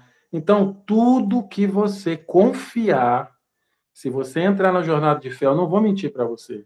Deus vai tirar todas as suas muletas, todas. Como ele é vai fazer, eu não sei. É assim Agora, eu sou bem sincero, sabe? Sou bem sincero. Por isso que eu acho que eu não sou um pastor-pastor. Não sou pastoral. Porque eu falo para a pessoa. Agora, se você quiser se enganar, não entre na jornada de fé. Ixi. Da oração, do espírito, do jejum. Sabe por quê? Porque Deus, ele não te obriga a ele ser prioridade da sua vida. Mas se você quiser que ele seja, ele vai fazer você. Ele vai mudar coisas na sua vida. Hoje, por exemplo, o jeito que eu estou vivendo aqui em Pomerode, eu, hoje eu posso falar, Gleice. Eu não tenho a quem recorrer para nada, cara. Para nada. Nem para pedir um conselho mal mal. Não é que eu não tenha a quem conversar, é que tem coisa na sua vida que não adianta você recorrer a ninguém. E hoje eu posso dizer o seguinte: ou eu confio, ou eu confio. Antes, uns tempos atrás, eu confiava, mas eu tinha quem recorrer. Vou dar um exemplo dessa situação. Eu estava morando lá na, em Rondonópolis, no ministério que eu estava, Sol da Terra. Eles, ó, eu não pagava aluguel, então eu morava lá, não pagava aluguel, não pagava luz, não pagava internet, não pagava água, não pagava combustível e ganhava R$ 2.500 líquido, ou seja, era livre, porque eu não pagava nada. Eles é, é como se assim, tudo era registrado no nome do ministério, então eu não pagava internet, luz, não era nada. Só comida que eu comprava. Aí, de repente, começou um negócio me angustiar. Eu falei, que coisa esquisita. Fui falar com o Sara. É para eu parar de. É para eu entregar meu salário. É para eu ofertar meu salário. Aí fui lá no financeiro falei: ó, a partir de agora, meu salário eu estou ofertando para o ministério. Não quero mais, não vou receber mais. Então, é, em vez de vocês colocar na minha conta, é como, eu, é como se eu estou ofertando. Então, todo mês, por resto da minha vida, tem uma oferta.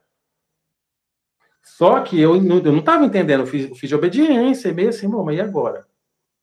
Aí depois a gente a gente passou por aquele processo de desligamento, então eu não tinha mais casa para morar e, e, eu não tinha, eu tinha que pagar aluguel. Mas como é que eu vou pagar aluguel sem salário?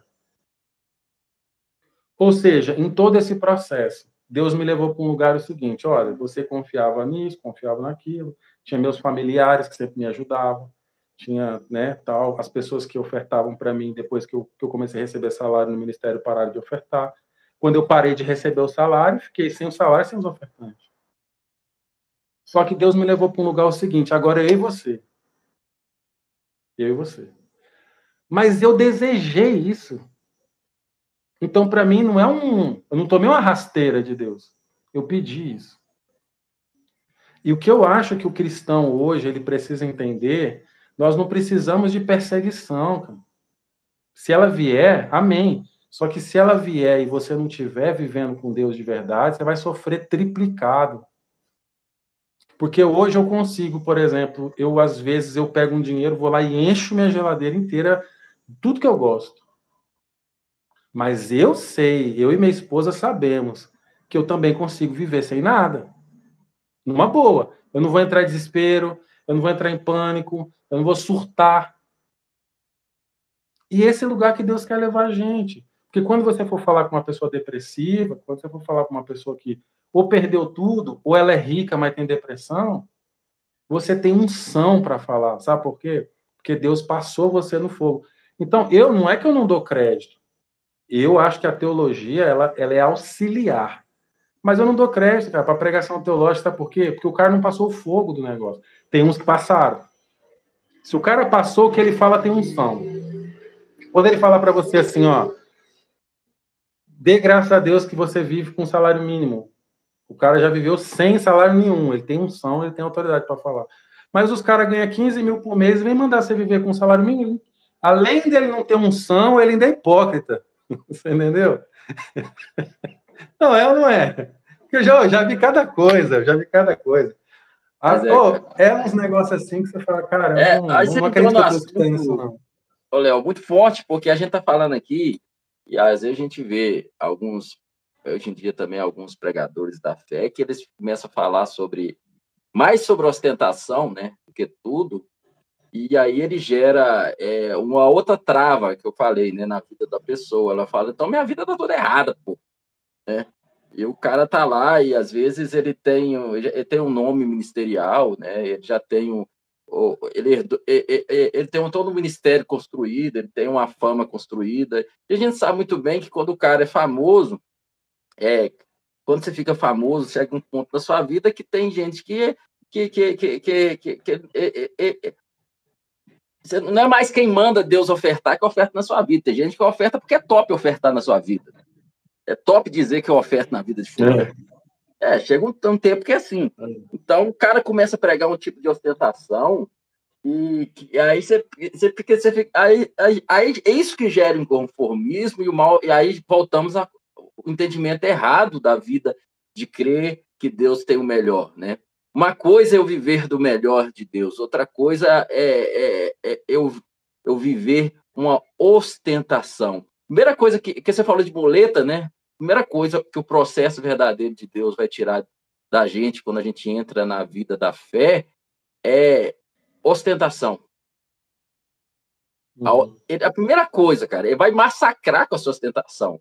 Ele vai quebrar todo o seu orgulho vai, vai moer tudo aquilo. Enquanto aquilo ali não for moído, moído, moído, moído, até que você aprenda, né? A Bíblia fala que Jesus ele aprendeu a, humil... É, aprendeu a obediência pelas coisas que sofreu, né?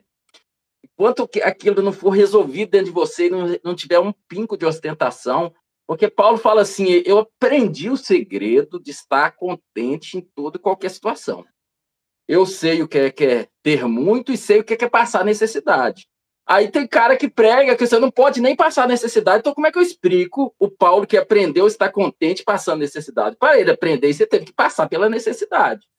Então, eu, eu, ou seja, eu sei viver em ambas as situações, né? Então, a, a gente passa por, por, todo esse processo aí. E eu, queria, eu queria aproveitar o gancho, porque você citou aí algo maravilhoso que eu tenho e você também tem, que é as nossas esposas, né? É, como uhum. que é maravilhoso isso. E eu vou falar por mim o que, que me sustenta às vezes quando. Por quê? Porque às vezes a, a gente, a gente a, quando pela graça de Deus a gente ama nossas esposas, a nossa vontade é se realmente poder pegar assim o, o, o, o mundo todo e dar para elas, né, cara? Então, às vezes, quando o momento tá assim, que você gostaria de oferecer mais coisas para sua esposa, aí eu chego para minha esposa e falo: meu bem, tá tudo bem, tá tudo bem para você, E aí a melhor resposta da minha vida é quando ela vira e fala: tá tudo ótimo. Não saia do lugar que Deus te colocou. Isso é, é isso é tremendo, porque é, eu sei que tem homens que vivem nesse lugar que às vezes não tem esposa ou mulheres que não têm um marido, mas é, a gente precisa falar da, da grandeza e da graça de Deus, o favor do Senhor, que é ter esposas que realmente está com a gente, e na verdade, é, né, nos momentos assim que a gente, que às vezes, eu vou ser sincero, às vezes, é, para a gente está tranquilo, às vezes é mais difícil para a gente pensar nelas do que na gente. Uhum. E, e, aí elas vêm, às é. vezes, dão a, resposta que, assim, você fala, cara, obrigado pela minha esposa, Senhor. E aí aquilo ali é, aquilo, aquilo é tremendo. E outra coisa que porque veio um insight na minha mente assim na hora que eu contei para você que eu eu demorei, que ainda eu fui eu, eu, desobedeci cinco anos, né? Aí você falou assim, é, é importante que você não começou e foi embora. Eu lembrei daquela daquela quando Jesus conta uma, uma parábola. O pai tinha dois filhos, o mais velho e o mais uhum. novo. Ele virou para o mais velho e falou: Filho, vai trabalhar no meu campo. Aí ele falou: Eu vou, pai. Aí ele pegou, saiu e não foi nada. Falou que ia e não foi. E aí ele virou para o mais novo e falou assim: Meu filho, vai trabalhar no meu campo. Ele falou assim: Não, pai, eu não vou. Mas depois, logo à frente, ele resolveu e foi. Eu lembrei dessa passagem aí agora e me deu, um, é, deu uma, é uma, clareza nessa é passagem aí. aí. É, é, quando você falou assim: o importante é que você demorou, mas você foi e ficou, né? E, e foi forte isso que você falou, foi muito forte. Foi chave isso aí. Para gente, a gente desfrutar dessa graça, a graça é, é o poder de, de, de nos tra... a graça é o poder de nos levar até Deus, né? Para a gente desfrutar dessa graça, a gente precisa entender uma coisa revelada. Quando eu, tudo que a gente, tudo no, no Evangelho, o Evangelho é do Espírito. Então o que eu entendo é no Espírito. As coisas da, da terra eu entendo na mente, as coisas do Espírito eu entendo no Espírito. Então, o evangelho do Espírito, revelado no Espírito, que a gente precisa entender sobre a graça é o seguinte: eu não fui chamado por nada que eu tenho ou que eu fiz. Quando eu entender isso, revelado, porque quando a gente ouve pregações, a gente, ah, amém, glória a Deus, é isso. Mas enquanto não for revelado que não tem nada, cara, nada na gente que agradou a Deus, nada. Deus não olhou para mim e falou assim: nossa, que rapaz inteligente, que sabe falar. Nossa, olha como que ele estudou. Olha, não foi por nada. Deus não viu nada em nós que agradou ele, tanto que ele teve que dar Jesus. Yes, se eu yes, entender yes. isso revelado, se eu entender isso revelado, eu vou conseguir desfrutar da graça, porque a graça é, é um favor não merecido. Certo? Se eu acho que eu recebo alguma coisa de Deus pelo que eu faço, eu não entendi a graça. Então, por que que eu faço? Por gratidão. E mesmo assim, não é uma gratidão pesada. Não é uma gratidão pesada. Por exemplo, quando eu vejo, eu, eu leio muito esses livros sobre, sobre história da igreja, missionários contemporâneos e história da igreja antiga. Fala assim, cara, mas será que precisava do cara morrer na fogueira para provar a fé dele? Não, mas o cara morreu cantando. Será que ele estava triste? Será que ele estava decepcionado com Jesus? É porque o entendimento da graça dele não foi teológico, foi revelado. Yes. Foi revelado. Então, quando ele tava, quando, quando o fogo pegou, o fogo pegou no corpo dele mas ele já estava completamente no espírito. Eita. A mente dele, a mente dele já era completamente sujeita ao espírito. Então, eu estou falando isso porque eu sei como é. Não, eu nunca fui queimado na fogueira. Apesar que você sabe que eu tive um acidente lá em Rondonópolis me queimou, né? Eu vou te mandar. Não, essa história eu não conheço, não. Foi, queimou meu. Queimou meu é, é tão milagre, ó, que você não vê, mas queimou meu rosto, meus braços, minhas pernas, assim, minhas pernas, metade dos braços, metade. Eu vou te mandar as fotos. Aí, eu fico pensando, meu, joga os caras lá na, no, no, Coliseu para os leões, para alimentar os leões, jogava os cristãos. E aí pegava o filho da pessoa e falava assim: se você não negar Jesus, eu vou matar seu filho na sua frente. Não, não vou negar. O próprio filho falava: Não, pai, não vai negar Jesus, não. Aí vá, dava uma machadada, matava o menino. Agora eu vou matar a sua esposa, se você não negar Jesus. A mulher falava com o marido: Não, você não vai negar, não. Se você negar, é, você não está me ajudando, você está me envergonhando. É, pá, matava a esposa. Aí matou o filho, matou a esposa, o cara morrer para ele já era lucro, né? Que tipo de revelação essas pessoas tinham? Eu não estou dizendo que eu desejo morrer desse jeito, né? Eu quero, eu quero morrer do jeito que Deus planejou para mim. Mas o que eu quero dizer é o seguinte: é, os, os, os teólogos pregam esses textos até chorando, só que é romantismo. Por que, que é romantismo? Porque a realidade não é romântica. A realidade, ela... é, ué. Você acha que é romântico alguém entrar na sua casa, te algemar, levar para cadeia, te torturar? Você acha que tem romantismo nisso? Eu não acho. Mas as pessoas contam. Ah, porque o. Sabe aquele, aquela, aquela dramatização das coisas? Cara, não é dramático. É traumático. É um negócio que a gente, a nossa mente humana, não é, consegue imaginar. Eu terminei de ler agora, irmão, em um, aquilo ali. Então, e aí? É doido. Assim, eu, eu não desejo, eu não desejo aquilo, mas eu tenho vergonha do, do evangelho brasileiro. Cara, não, e assim, é... como é que eles ficavam felizes, cara? Porque às vezes eu ficava imaginando quando, quando Pedro e, e João, quando eles foram presos ali as primeiras vezes, eles levaram os açoitados e falou assim: agora vocês vão, pode ir embora, você só não pregue mais nesse nome de Jesus. E aí Isaías pega e fala assim: ah, até parece que nós vamos obedecer mais o homem do que Deus. E aí eles saem alegres, porque eles puderam, tiveram a honra de serem açoitados por pregarem Jesus. E aí você começa a ver o irmão em um, cara, aqueles irmãos ali, eles ficavam felizes porque eles estavam sendo perseguidos por causa do nome de Jesus. É, é, aí, aí, eu fico assim, a, a, a, nossa mentalidade brasileira, é qualquer coisa que nem é perseguição, e a gente, a gente acha que é perseguição, a gente começa a murmurar contra Deus. Não, não é só, não é só perseguição, não, é porque não consegue comprar o iPhone. É, uns negócios assim, cara. Você fica assim de cara, você fica de cara. É, é que, não, você, não consegui. Nossa. Você fica não de cara. Não trocar quando... de carro. Não consegui é, trocar é... de carro. Fracassei no evangelho. Uma das coisas que me marcaram no, no, no Irmão Yun é quando ele é, é, que ele foge da cadeia no final, que ele tinha, que ele tinha quebrado a perna dele, né, cara? Quebraram a perna dele, e aí ele com a perna quebrada, até para ele, ele ser interrogado no banheiro, alguém tinha que carregar, e naquele dia você falou com ele, hoje você vai embora.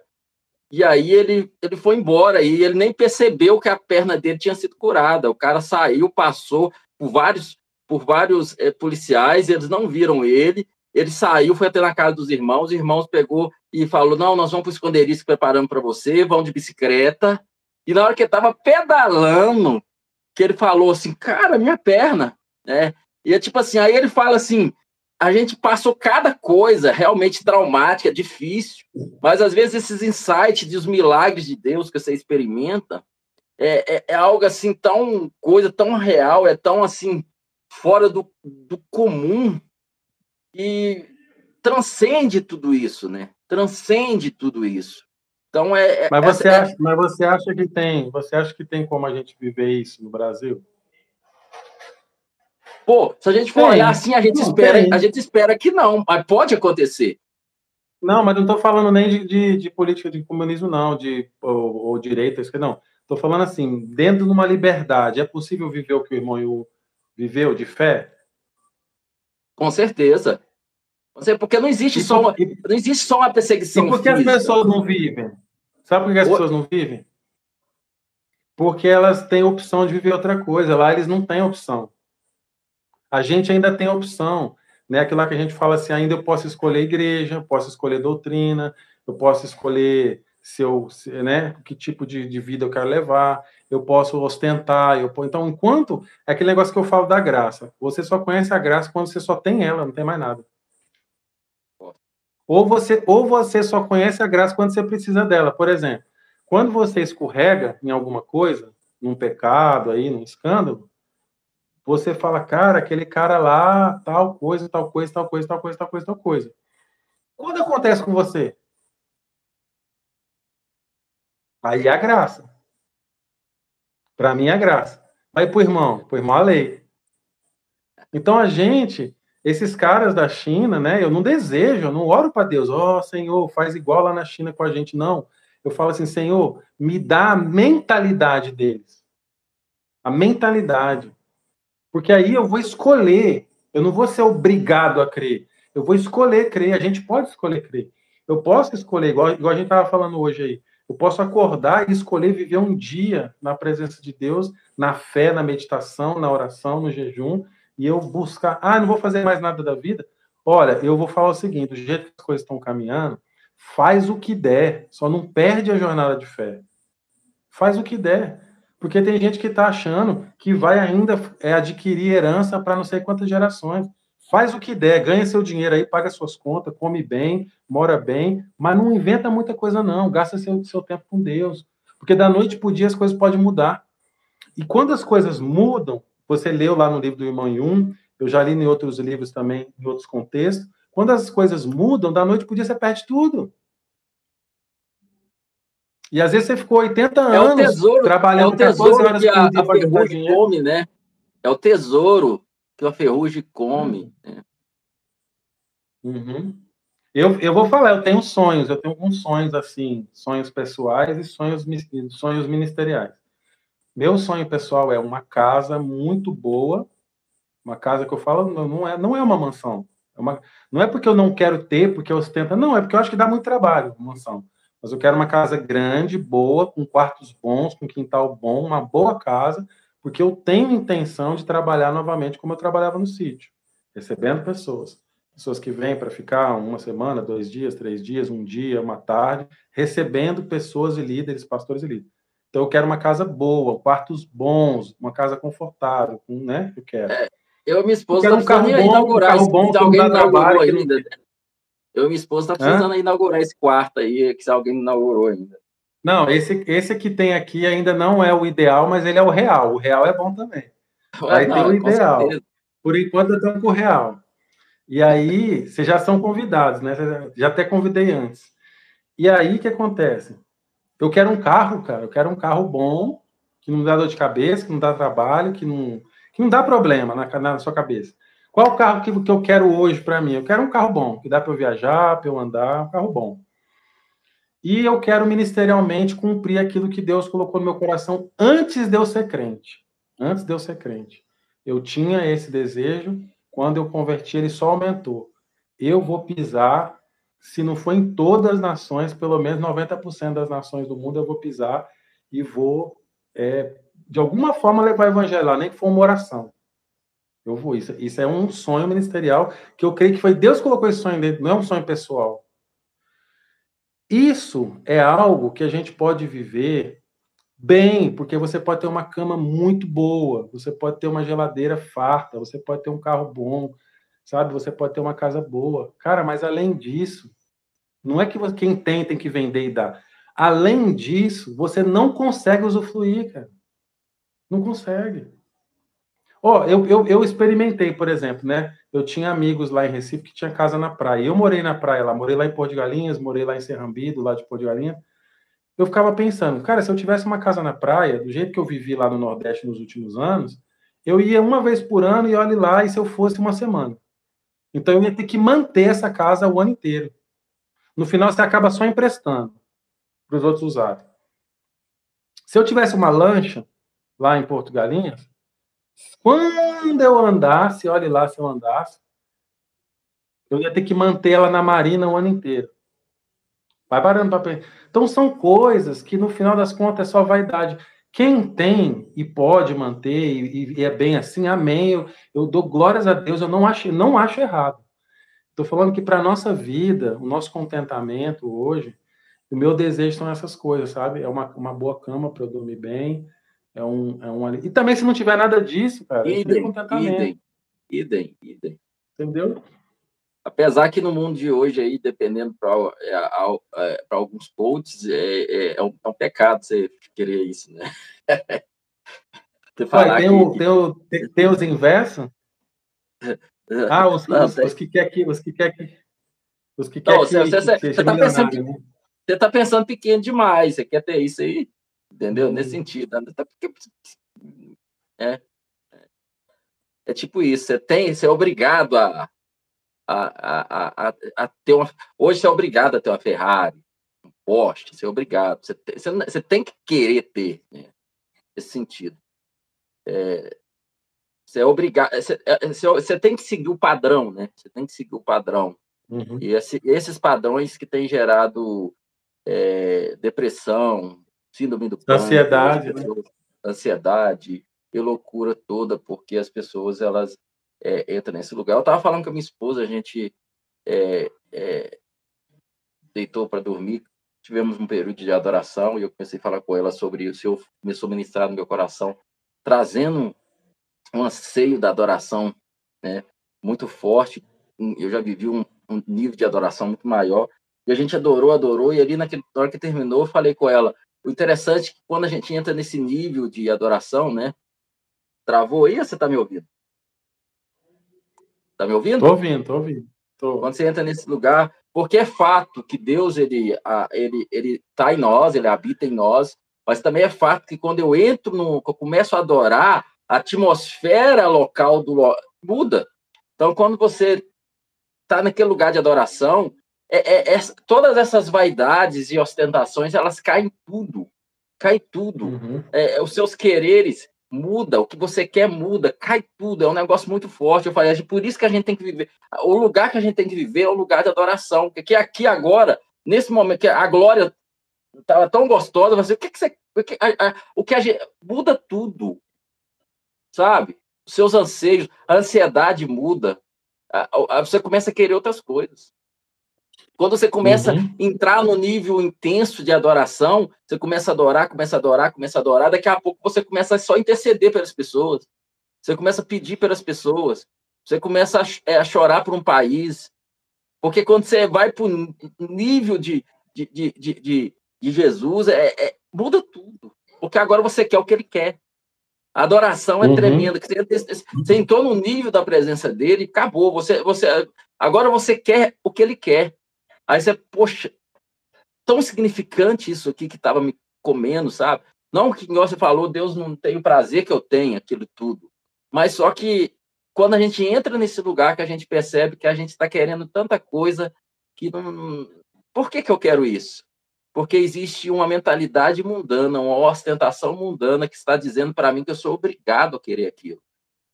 E aí por isso que eu me frustro, por isso que eu fico frustrado, por isso que às vezes é, é, eu tenho angústia, ansiedade, porque eu nasci de novo, eu tenho Espírito Santo, e o Espírito Santo está ali clamando dentro de mim, e ao mesmo tempo a minha mentalidade está em conflito, porque o mundo está me dizendo que eu tenho que ser assim, que eu tenho que vestir essa uhum. roupa, uhum. eu tenho que ter esse carro, eu tenho que congregar naquela igreja, eu tenho que pregar assim, é, é, eu tenho que ter esse modelo. Se eu não seguir esse modelo, não, eu tenho que ter tantos seguidores, a minha live tem que bombar de um milhão. E aí você fica ali louco, cara. Você fica louco.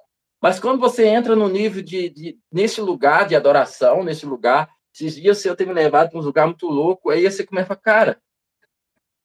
Aí nada mais importa. Você só quer ele, você só uhum. quer ele. É isso que está precisando no Brasil, sabe? A gente precisa voltar para esse lugar. Eu estava falando com a minha esposa, sabe? Às vezes a gente, a gente entrou, a gente cansou da religiosidade, mas também a gente perdeu preciosidades. Eu tô com saudade das vigílias. Desculpa, eu tô com saudade das vigílias. Não forçadas, tô com saudade, porque nas vigílias que você passa ali, é com um pouco quando você para, você tá sentado na rodinha com os irmãos, e aí você tá falando de experiências que você não vai ouvir em público.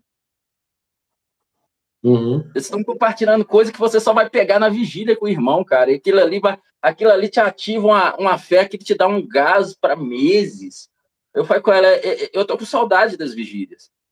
Eu tô com saudade uhum. de quando a gente reunia e a fome e a sede era tão insaciável que a gente, a gente queria Deus, a gente queria Deus de uma forma extraordinária e que a gente não queria sair da, do, do, daquele nível de presença. E, e aí nós chegamos no momento hoje que a gente começa a orar, cara. Se você não, eu vou falar no geral, assim, você, você começa a orar e daqui a pouco a sua mente já tá lá falando: será que chegou mensagem no WhatsApp? Será que alguém me chamou no Instagram? Uhum. E aquela coisa toda. Então, assim, muito bom, nós estamos usando agora a rede social. mas é, é, é, essa fome, essa sede, essa, esse lugar, e, e ouvir, parar e, e, e, quebrar as panelas, sabe? Eu tenho colocado no meu coração quebrar as panelas. Beleza, hoje eu, eu, eu, eu tem muita gente que eu não compartilho do mesmo pensamento, às vezes está preso a conceitos religiosos, às vezes está preso ainda a, a questões doutrinárias que eu discordo, mas às vezes a gente se trava tanto, e esses dias, por exemplo, é, é, é, o Senhor me levou a ler Rick Jones, que talvez eu não, eu não leria Rick Jones, mas o que, que o Senhor tratou comigo dentro do que estava ali, eu não quero saber o que, que, ah, não sei o que, se alguém discorda doutrinar, não, eu estou falando que o Espírito Santo tratou comigo e, e, e gerou. Aí eu estava esses dias aqui, é, é, foi ontem ou hoje de manhã, não sei, foi hoje de manhã, eu estava assistindo, eu estava ouvindo um, um, um, pedaço de um podcast da Helena Tanuri. Aí ela estava falando que, que ela tem uma filha que é desviada tal, e ela falou que quando a filha dela desviou, ela queria parar de pregar. Porque muita gente começou a falar assim: quem é você pensa que é? Se a sua filha está desse jeito. Quem você pensa que é? E ela queria parar de pregar, e ela decidiu que não ia pregar mais, porque agora ela não tinha reputação para pregar. E aí ela pegou e falou assim: aí, eu queria mesmo parar. E o Senhor pegou e falou comigo: Helena, eu nunca te usei pelos seus méritos. Nunca foi porque você é, eu nunca foi porque você é boa. Nunca foi porque você é, é, é, é, é, perfeita. Sempre foi eu, sempre foi graça. Sempre foi graça. Sempre foi graça. E aquilo foi, aquilo foi muito forte, porque é, é, alguém que eu não tenho costume de ouvir. Mas naquele momento, o Senhor me conduziu. Por eu me abrir a isso, eu quero quebrar as panelas. Quero quebrar as panelas. Porque o Espírito Santo, ele habita no, no, no, naquele que crê em Jesus. O cara, às vezes, pode uhum. ter seus erros. Eu tenho meus erros, tenho a falha. Mas aquilo que é Espírito Santo fruindo dele, cara, é o Espírito fruindo. E o Espírito de Deus, ele vai, ele tem coisas para falar comigo através de irmãos. Aí ela fala uma outra coisa mais tremenda ainda. Porque ela fala que aí ela foi almoçar com a, é, com a família dela na casa de um pastor é, reformado que não cria nos dons e tal. E aquele pastor reformado, quando estava almoçando, aquele pastor virou para ela assim e falou: Helena, o Deus está falando comigo que você quer parar. Disseram que tremeu nas bases na hora. Porque se fosse um pastor pentecostal, ele ia falar, né? Um pastor reformado. Ela falou é, ela falou assim: não para, não.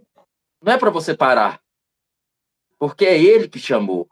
E ela ficou assim, é um pastor reformado, na igreja dele não aceita mulheres pregar, ser pastora, e Deus estava falando com ele para mim continuar. Então, às vezes, é, tudo isso tem nos estragado, sabe? Nós nos dividimos, uhum. Deus não. Claro, claro, é, o, preser, o pastor ele deve preservar o seu púlpito. Eu não vou chamar para fazer live comigo alguém que vai, vai falar algo totalmente diferente do que eu creio mas a gente precisa abrir a nossa mentalidade, não criar essas panelas, porque nós somos um só, cara, nós somos um só. E quando nós nos fechamos nesse lugar, nós começamos a criar, é, é, é, nós deixamos de ouvir Deus porque eu acho que aquele irmão, porque ele não é da vida no Espírito, ele não tem nada para me ensinar. Ah, não, aquele irmão não prega a graça, ele não tem nada para me ensinar. Sabe? E, é, o pessoal da vida do Espírito pulou para outra extrema, né?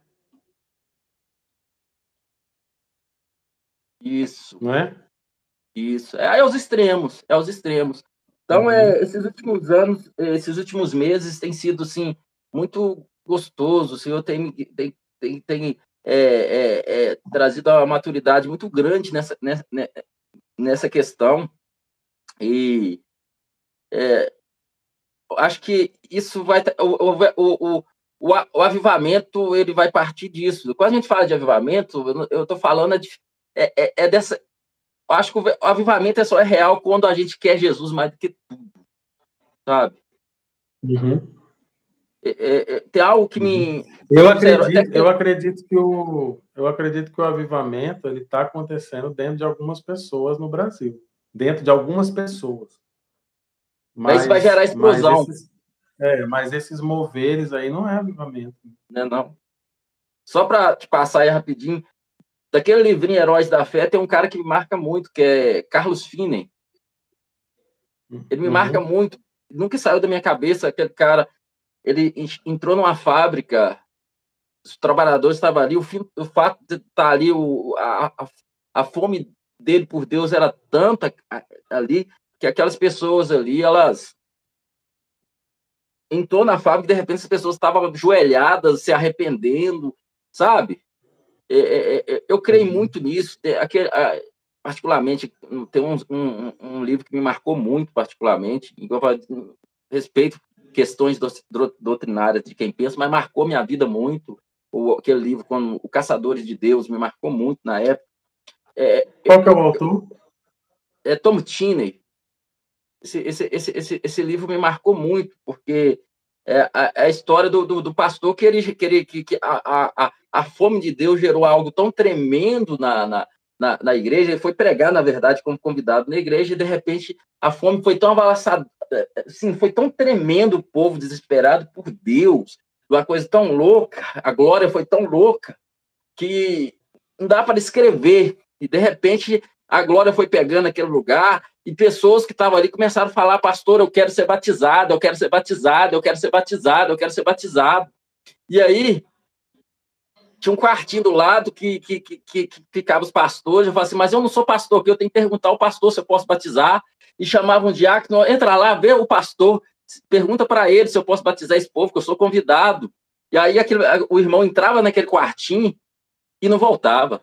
Chamava o outro, entrava no quartinho e não voltava. Eu acho que quando chegou no quarto, irmão, irmão, vê o que está acontecendo, que eu preciso saber. E o irmão entrou na porta assim, voltou, falou, pastor, se eu entrar naquele quarto ali, eu também não vou voltar. E aí ele pegou e falou assim: Eu vou batizar esse povo. E batizou aquele povo aquele dia. E na segunda-feira não tinha culto. Mas não precisava, ninguém não avisou e não tinha culto. Mas estava todo mundo na igreja na segunda-feira.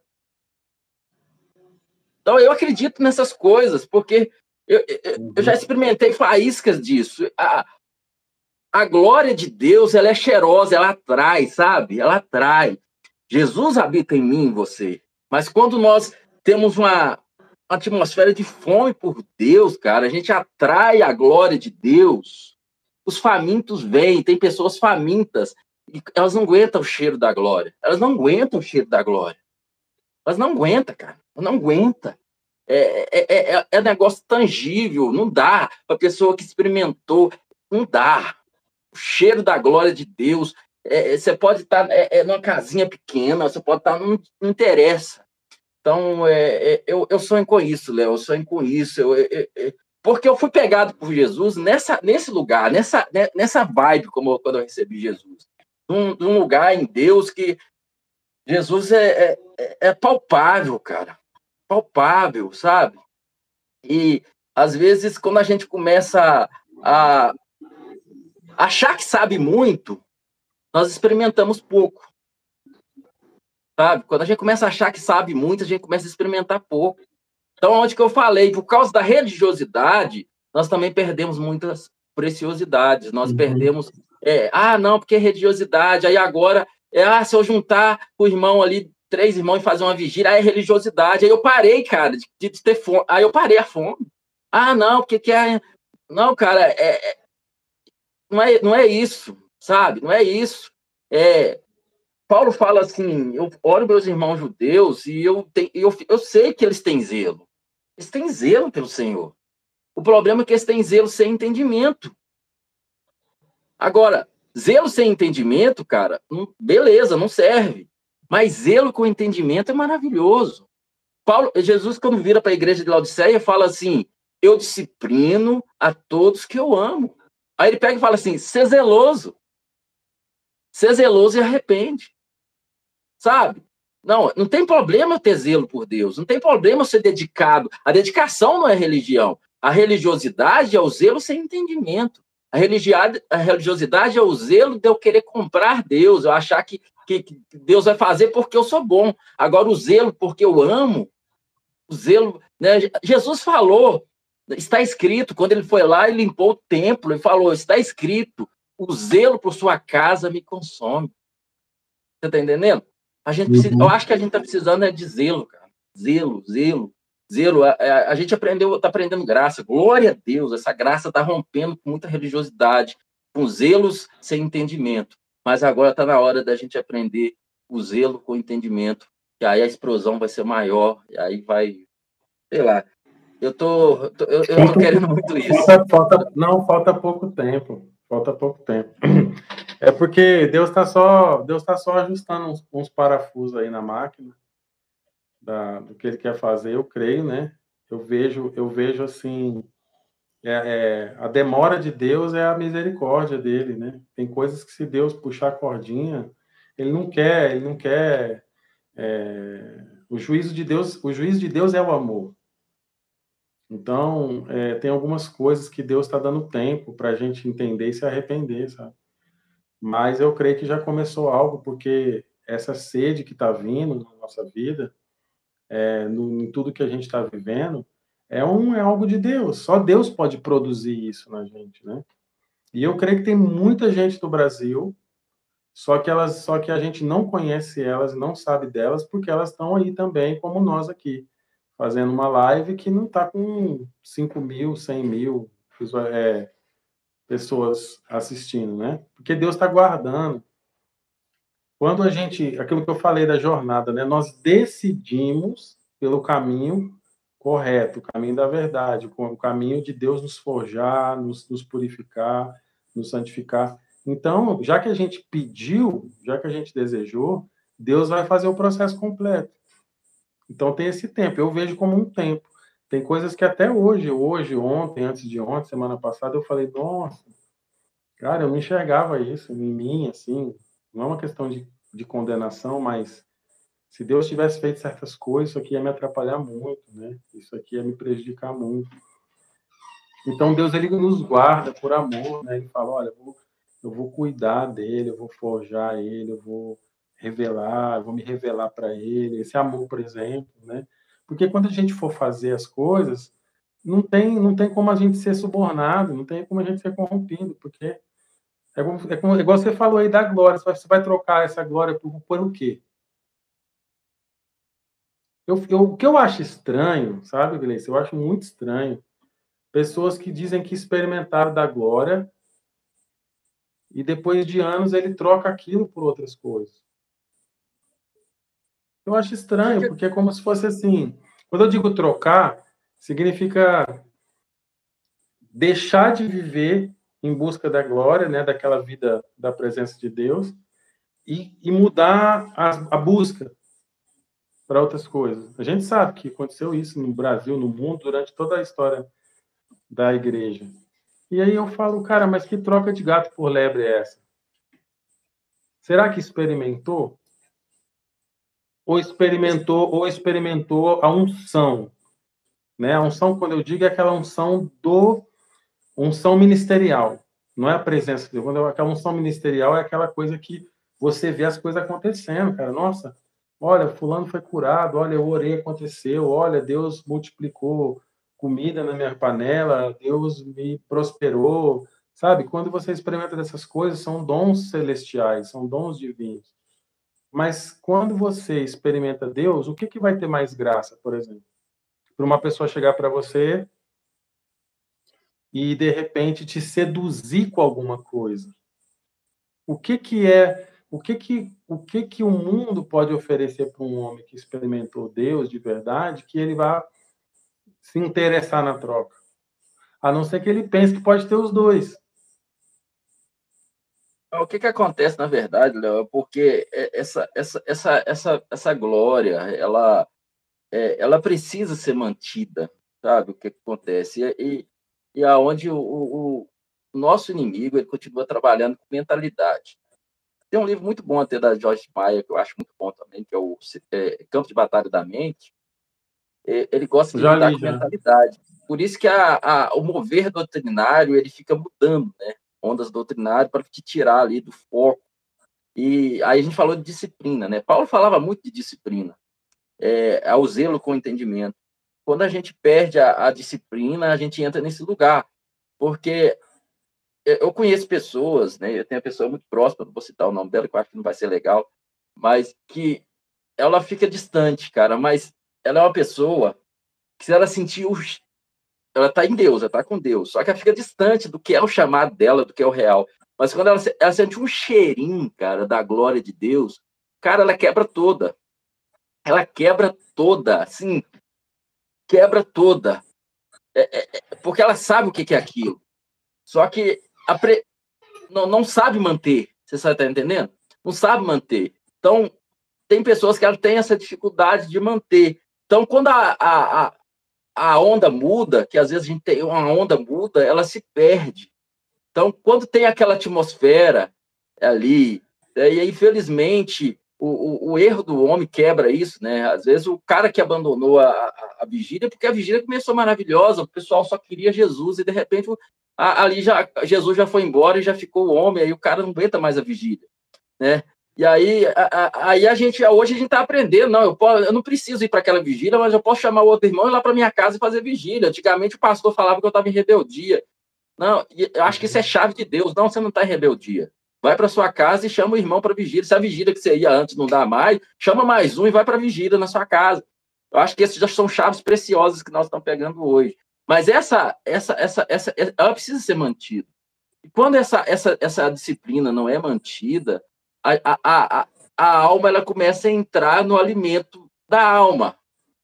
E aí, mesmo você sabendo que aquela glória, glória é maravilhosa, a pessoa ela não consegue, ela não, ela, ela, não consegue estar ali. Aí hoje, aquilo que é tão glorioso para ela, as horas adorando Jesus, essas horas agora são horas maratonando a Netflix. E eu sei que é triste. Eu, eu conheço pessoas assim, apaixonadas pela glória de Deus. Mas hoje é, é, é, é as horas delas são na Netflix. E não é, não, tô, não é pecado se existir uma série.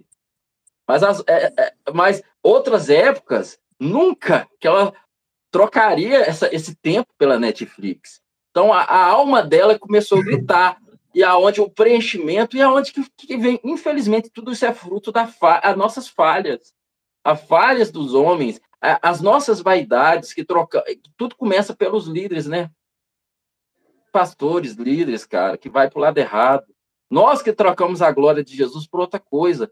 E aí a gente, claro, não vou tirar a escolha de cada um, mas, infelizmente, a gente começa a trocar a glória de Deus por outra coisa, cara. E aquelas pessoas que iam para a igreja para querer a glória, a glória não está lá mais.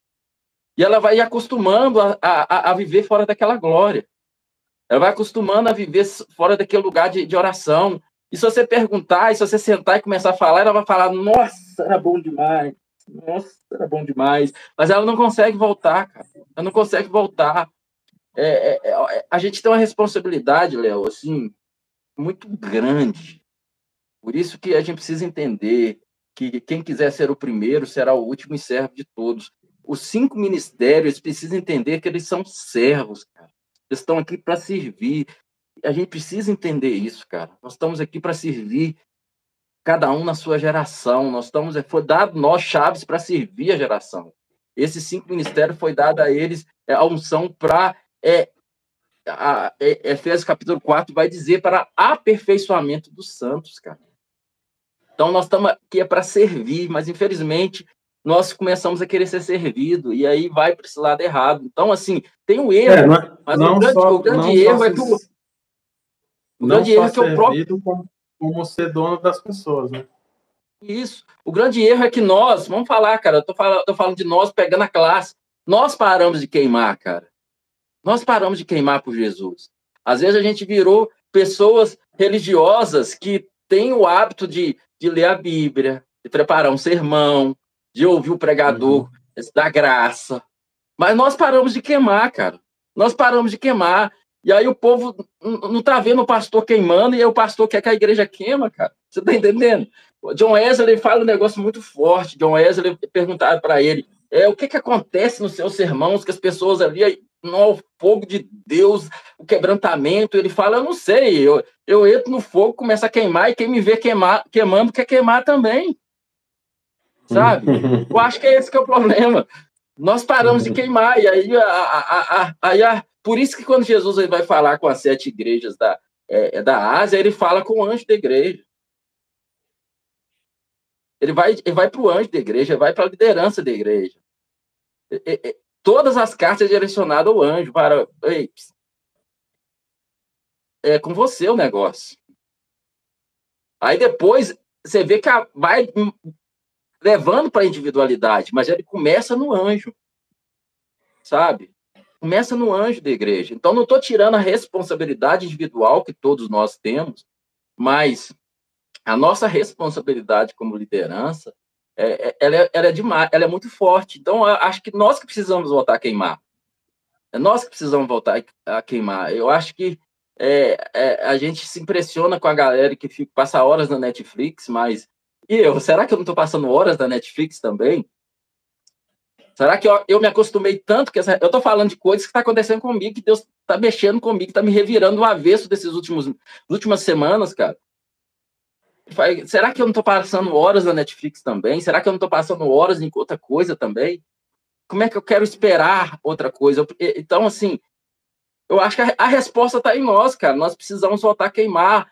As pessoas querem queimar para Jesus, mas elas não estão, muitos não estão conseguindo. Então, é, eu peguei, vivi coisas aqui em BH, na época de 2000, cara, do Mover de BH, de Antônio Cirilo, esses caras, na época, na época do Mover de Danduque aqui, cara. Cara, é coisa surreal que a gente viveu aqui. É coisa surreal, é coisa louca que a gente viveu aqui. Cara, a gente deixou embora, cara. A gente deixou embora. Mas pergunta se os, se, se, se, se os mesmos líderes daquela época estão queimando como daquela época. Os líderes não queimam, cara. Foi a própria liderança que levou tudo embora. Outro dia eu estava na live com o irmão e falei que eu vivi essa época aqui. De repente, os caras vinham, cara. Eu conhecia pessoas que vinha por 24 horas de adoração na Batista do Tirol, que aquele negócio era loucura, loucura. O pessoal fazia ônibus de toda, de toda a região para ir para era uma igreja desse tamanhozinho e, e as pessoas vinham, era, era uma glória, cara. Era uma glória que você chegava na porta da igreja, você já não aguentava, você estava chorando, cara. Você estava chorando, é um negócio fora do comum. Você chegava na porta, os pontos de ônibus, os caras os cara, os cara ficavam chorando no ponto de ônibus na hora de ir embora. Um negócio muito louco. Como é que um negócio desse escapa pela nossa mão?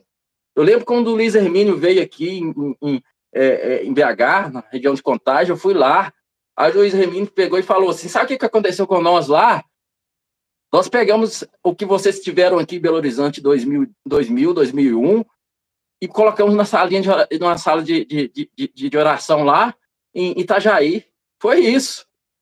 Nós pegamos daqui, nós buscamos daqui, sabe? Então, assim, Cara, aí eu falava com, com o irmão, que eu fiz a, a live com ele, o problema, sabe o que, que é? E quando começou essa, esse mover todo, todo mundo falava, Deus te quer. As pessoas vinham adorar a Deus, vinham adorar a Deus. Às vezes, prostituta ia adorar a Deus, cara.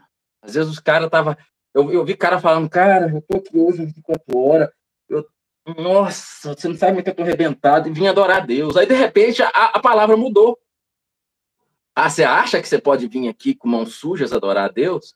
Agora a adoração já não era mais para todo mundo. Eu levo do discurso mudando. Tem gente com mãos sujas querendo adorar a Deus. Agora, agora eu preciso merecer para adorar. Aí foi quando o fogo acabou, cara. Foi quando o fogo acabou. Deus me deu essa interpretação, com, ah. acho que uns dois anos atrás. Foi quando o fogo acabou. Porque quando fala, vem, vem que Jesus te quer. Ou seja, eu não, acredito, eu não acredito mais que a glória transforma. Eu não acredito mais que Jesus transforma. Esse povo tá vindo aqui e eu tô vendo que tem gente que ainda não mudou de vida, então eu tenho que fazer alguma coisa, eu tenho que parar com ele, que tem que mudar. Eu não, eu não acredito mais que, a, que o evangelho transforma. E aí, aí o fogo acabou, porque a acusação veio, aí o cara. Aí, a, acabou, cara.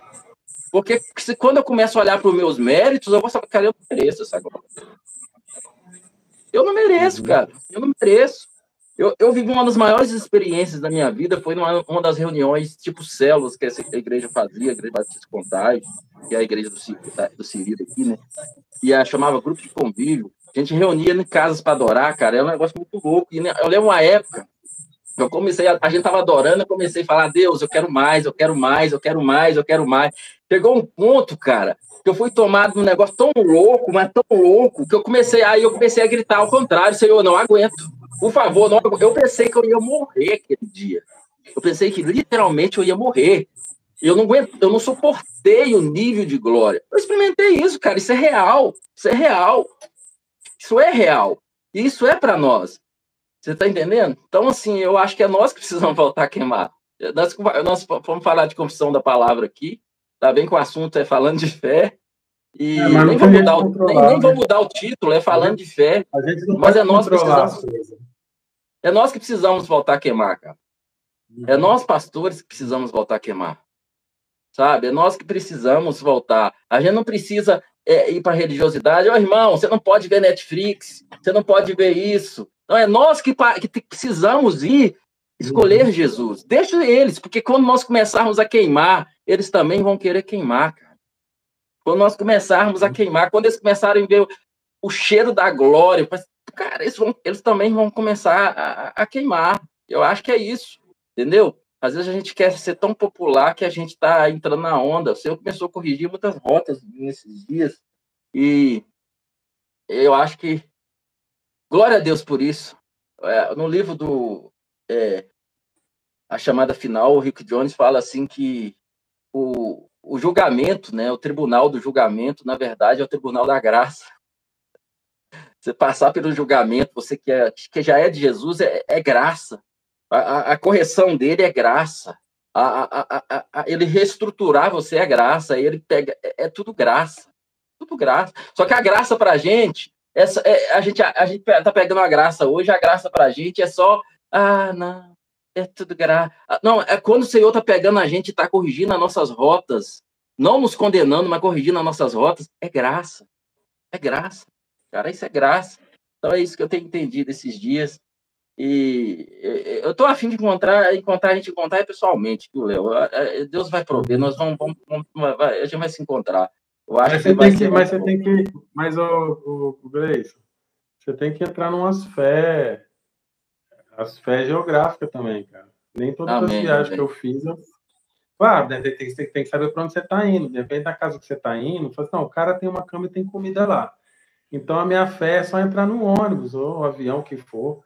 Que assim, se a gente, do jeito que a gente vive em alguns momentos da nossa vida, a gente não consegue, se a gente não for na fé, a gente não vai, porque se você for pôr na, na ponta do lápis mesmo, no papel, cara, você não vai em lugar nenhum, você não vai nem aí do lado aí, em, como é que tem aí perto aí, Patinga? Você não vai nem em Patinga. Gente. Verdade. Porque eu mesmo, eu não fiz matemática para mudar para cá. Se eu fosse fazer, cara, só quando você coloca gasolina, pedágio, você já desiste né? Porque assim, se você juntar pedágio de quatro estados, você vai ver aí, você, só de pedágio, hoje em dia você vai gastar, dependendo, por exemplo, São Paulo mesmo. Quando entra no estado de São Paulo aqui, vai até Ribeirão Preto, onde eu ia lá, minha mãe, só a Anguera inteira, antes da Anguera, antes de São Paulo tem a, a outra, né? Mas juntando as, a, a, o estado, só o estado de São Paulo inteiro é, sei lá, cento e poucos, cento e tantos reais, só a ida. Então, se você for colocar no papel gasolina, se for de carro, né? Se for de ônibus, é, acho que é mais simples, porque você paga a passagem, entra e vai embora. Então, a gente tem que entrar numa esfera geográfica assim, porque hoje em dia, claro que a gente está falando aqui da abundância de Deus, da provisão e tudo. Mas tem certas coisas que, se você colocar no papel, não dá, cara. Não dá, porque, assim, perdeu, eu acho que o, o mundo, eu não sei os outros países, mas o Brasil, os caras perderam a noção da da, da, da dos zeros, das, do preço das coisas. Porque eu não falo por mim, por você, que a gente, a nossa fé é ilimitada. Mas, por exemplo, vamos fazer uma matemática rápida aqui. R$ 1.200 salário mínimo. Aí o cara compra o botijão de gás, paga o aluguel e a luz. Acabou, cara. Acabou que eu digo assim, porque o resto é as coisas básicas, água, celular. Ou seja, não tem jeito. Então o pessoal perdeu a noção. O que, que a gente tem que fazer? Ser bom administrador? Sim. Mas se a gente for só bom administrador, não dá. Não dá. Eu falo porque hoje, aquilo lá mesmo que a gente estava conversando no começo aqui, da questão do trabalho, né? Que o pessoal que vive do mérito. Porque eu penso assim, sabe, Leice? O cara que se converteu e ele ainda vive de mérito, ele não entendeu nada ainda. Ele é salvo. Mas ele não entendeu nada. Ele acha que, que a condição que ele vive é porque ele é um bom administrador, porque ele é um cara inteligente, porque ele estudou, porque ele acorda cedo. Se ele está nisso aí ainda, ele não tem diferença nenhuma de uma pessoa que não converteu, porque o cara que não converteu pensa assim também, né? Não que a pessoa vai se tornar irresponsável, mas não é isso, porque tudo que a gente viveu, eu tive uma revelação muito clara. Deus mostrou para mim: você só existe porque eu desejei, e eu cuidei, e eu fiz você nascer, e eu que te dei uma mãe que te amamentou, e eu que não permiti que você, eu que fiz você ser saudável, eu que te livrei da morte de várias situações. o que, que a gente fez, cara, para a gente estar tá aqui? O que, que tem em nós que a gente possa dizer assim, eu sou digno de estar tá aqui hoje, aqui sentado, saudável, comendo e sendo feliz? O que que eu fiz? Aí as pessoas acham que elas ficam, ah, eu, desde criança eu acordo cedo, eu trabalho, e eu comecei a trabalhar com sete anos, glória a Deus, porque é bom mesmo. É bom porque a pessoa tem disciplina, decência, uma pessoa que tem coração grato, é uma pessoa disposto, né? Não tem preguiça, nada. Mas porque Deus permitiu. Porque se você pegasse uma gripe lá com 13 anos, no Capinano, você morria lá na horta. Então, eu acho que a gente, eu, eu pelo menos penso, que aí é onde entra a idolatria. As pessoas começaram a idolatrar os pastores por causa disso. Porque ele exaltou, ele não exaltou a obra de Deus, ele exaltou o cara. Não, o cara orava 12 horas por, por dia em línguas, ele jejuou 100 dias só na água. Ele fez até para jejuar esse tanto foi Deus que deu graça, porque os corpos humanos não suportam. Sabe? Então tem se a gente, eu falo assim, para mim quando eu entendi isso, eu acho que a gente entrou no colegial. A gente estava no ginásio. No ginásio é assim, ah, hora em língua muito, eu jejuo, tô lá e tal. Quando... Porque descobrir isso não é uma profundidade. Isso é conhecer o Evangelho, que é o básico. Ou seja, eu só existo, eu só respiro, e eu tenho alguma coisa porque Deus permitiu que eu tenha. E hoje, quando eu falo e alguém se converte, ou alguém é tocado pelo poder de Deus, alguma coisa, porque Ele decidiu passar em mim e fluir através de mim para alguém ser alcançado. Aí o que acontece? A gente é, vai, vai dar de frente muitas vezes, né? Paulo lidou com isso em Corinto, porque, ele, porque tinha os falsos apóstolos, que eram homens, vamos dizer assim, comparado com Paulo. Vê, Paulo era um cara completamente, é, é, provavelmente, um modelo de ostentação quando ele era fariseu, né? Mas quando ele se tornou apóstolo, ele se tornou um cara meio que desprezível porque ele teve que repreender o pessoal de Corinto que estava dando moral para os super apóstolos. E estava tendo ele como um, Zé Mané, no sentido assim, ah, ele não tem cara de, de apóstolo, e os caras lá deviam ser os ostentação. E eles começaram a dar moral para os ostentação, para os super apóstolos, e, de, e descredibilizar Paulo. O que, que, que será que Paulo se tornou?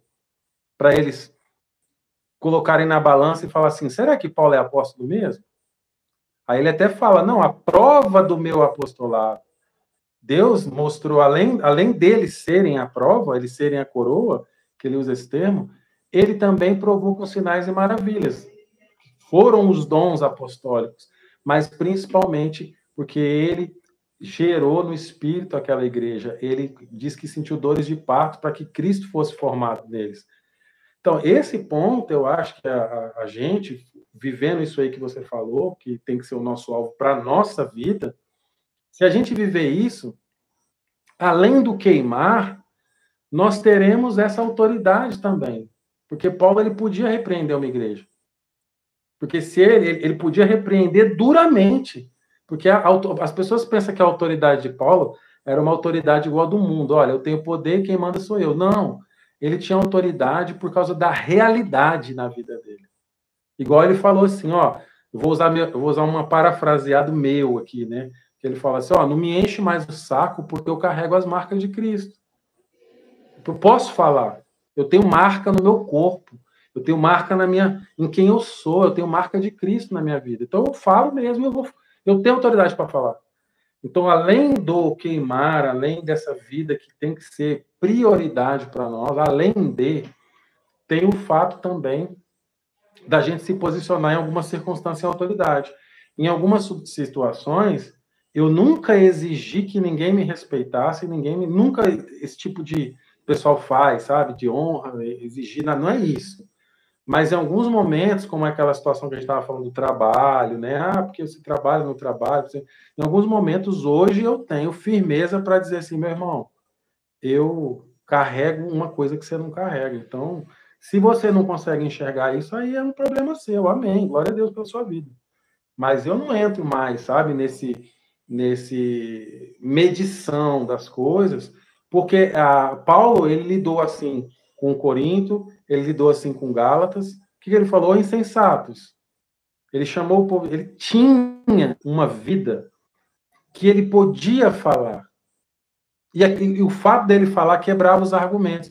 Não era só o poder na vida dele, era a vida de renúncia, é as marcas que tinha na vida dele. Igual, igual você está vivendo hoje, mas eu estou falando isso aqui para mim, mas estou falando para você o seguinte: você hoje tem marcas na sua vida.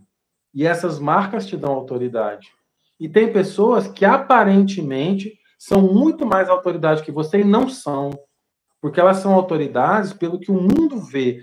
Ah, porque o cara tem um carrão, porque o cara tem uma igreja. Não, isso não é marca de Cristo. A marca de Cristo é você morrer a cada dia. A cada dia você está morrendo um pouco negando a si mesmo. Cara, eu queria fazer isso, mas eu sei que não é assim. Não, eu, olha, eu escutei aquilo e fiquei calado. Olha, eu passei por aquela humilhação, mas eu amei. Olha, fulano fez isso comigo, mas eu amei ele. Olha, aquele cara aprontou comigo, mas eu fiquei quatro horas é, ouvindo ele e depois orei. Por... Sabe, não é, não é vanglória, não é mérito isso. Eu estou dizendo é o negar a si mesmo. Eu tenho, uma, eu tenho, eu, eu falo, eu e minha esposa, falo, olha, ó, eu tenho marca na minha vida. Eu sei do que eu estou falando. E isso não é uma exigência de reconhecimento de ninguém. Mas às vezes você tem que colocar os pingos nos is, sabe?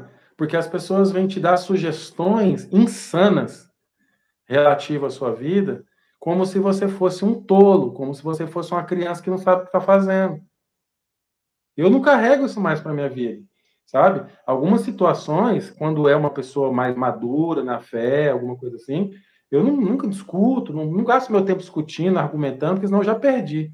Mas eu falo assim, ah, irmão, não dá tempo, não tenho tempo, não, não quero falar sobre isso. Ah, porque eu falei, não, você não entende, cara, eu vou, vou, eu vou argumentar o quê? Se a gente não tivesse posicionamento, banaliza. O evangelho hoje ele é banalizado por causa disso. Sabe por quê? Porque a autoridade está num Rolex no braço, a autoridade está num carro, não sei o quê, a autoridade está mil pessoas na minha igreja. Porque foi banalizado. Porque os homens, os homens de verdade que têm as marcas de Cristo, eles não bateram o pé. Bater o pé que é, justamente, não é briga, não é confronto, mas é dizer assim, ó, oh, oh, epa, peraí, cara. Eu vejo Paulo falando assim o povo de Corinto, dizendo, olha, vocês estão dizendo que os, esses apóstolos aí, eles são apóstolos e eu não sou? Por quê? Aí começa a contar, faz a cartilha. Olha, eu gerei vocês com dores de parto para forjar Cristo em vocês. Eu passei por náufrago, eu passei por, fui chibatada, fui presa, apedrejado, passei fome, fiquei nu, não sei o quê, não sei o quê, não sei o quê, não sei o quê. E eu cheguei aí, Deus comprovou que a verdade que eu prego é a verdade, com sinais maravilhas. Vocês se converteram, foi transformado, não sei o quê, não sei o quê. E aí? Sabe? Porque é claro, né? A gente está falando aqui de debater, de argumentar de nada, mas tem hora tem algumas situações que eu não engulo mais, não, sabe? Porque não deixa de ser uma confissão. É o que eu creio. É o que eu creio. Porque é, é, é, algumas pessoas que já questionaram essa questão de, de, de, de, trabalho secular ou trabalho ministerial, que é importante, que não é, muitas vezes são as pessoas que lá quando o bicho pega, cara, só tem você. Sabe por que, que só tem você? Porque tem hora que o que vai dar jeito nessa vida, na vida dessa pessoa, não é conhecimento, é a marca de Cristo da sua vida. Yes. Aquela cicatriz que você tem nas costas te deu uma unção que os intelectuais não têm. Sabe? Eu e minha esposa Aquela hora isso aqui vem... direto. A gente vive então, isso aqui direto. Inclusive, geralmente grandões, essas pessoas te procuram. Grandões, né? geralmente, essas, geralmente essas pessoas te procuram em off, ela não deixa ser público isso, que ela está que elas estão, é, vamos dizer assim, de alguma forma, bebendo de você. E por que, que a gente faz? Porque não é nosso. Por isso que eu, por isso que eu não fecho a porta. Porque não é meu, eu não posso negar o que não é meu. Porque Deus ama aquela pessoa e quer dar, sabe? Mas hoje, em determinadas situações, eu piso firme. Porque houve muitas situações que eu ficava em condenação. Também, cara, né? eu, oh, teve, um, teve uma época que eu fiquei em, em, crise que eu comecei a me sentir um vagabundo, cara, como se eu fosse um vagabundo. Ai, nem falo dessa crise. É, até o dia, até o dia que eu entendi essa questão que eu estou te falando aqui. Aí eu falei assim, não, mas peraí. O cara que tá falando isso, ele não tem as marcas que eu tenho. Ele não tem. Aí eu assim, como ele não sabe que como que eu sei que ele não tem? Ué, porque ele tem governo da vida dele, eu não tenho da minha. Todo dia eu esbofetei meu corpo, todo dia eu esbofetei minha mente, todo dia eu nego a mim mesmo. Para quê? Para que eu possa estar tá um com Cristo, andando naquilo que ele propôs, para que eu possa pegar uma pessoa que quer destruir minha vida, que é contra mim, que é, tem inveja de mim, que quer acabar comigo, que quer ficar feliz quando, e ela precisar e eu estar tá ali disponível, amando ela, pondo a mão na cabeça dela, orando para ela ser livre. É para isso que a gente morre a cada dia. É para a gente ter unção para salvar o ofensor, para ter unção para salvar o inimigo para ter unção para aquela pessoa que já foi no psicólogo, já foi no médico, já tomou remédio, ela já gastou, paga fortunas para o médico. E às vezes aí numa ligação de vídeo aqui, você ora, Deus, né? Não tem mérito na gente, mas aí Deus usa a sua vida, essa pessoa é livre para sempre.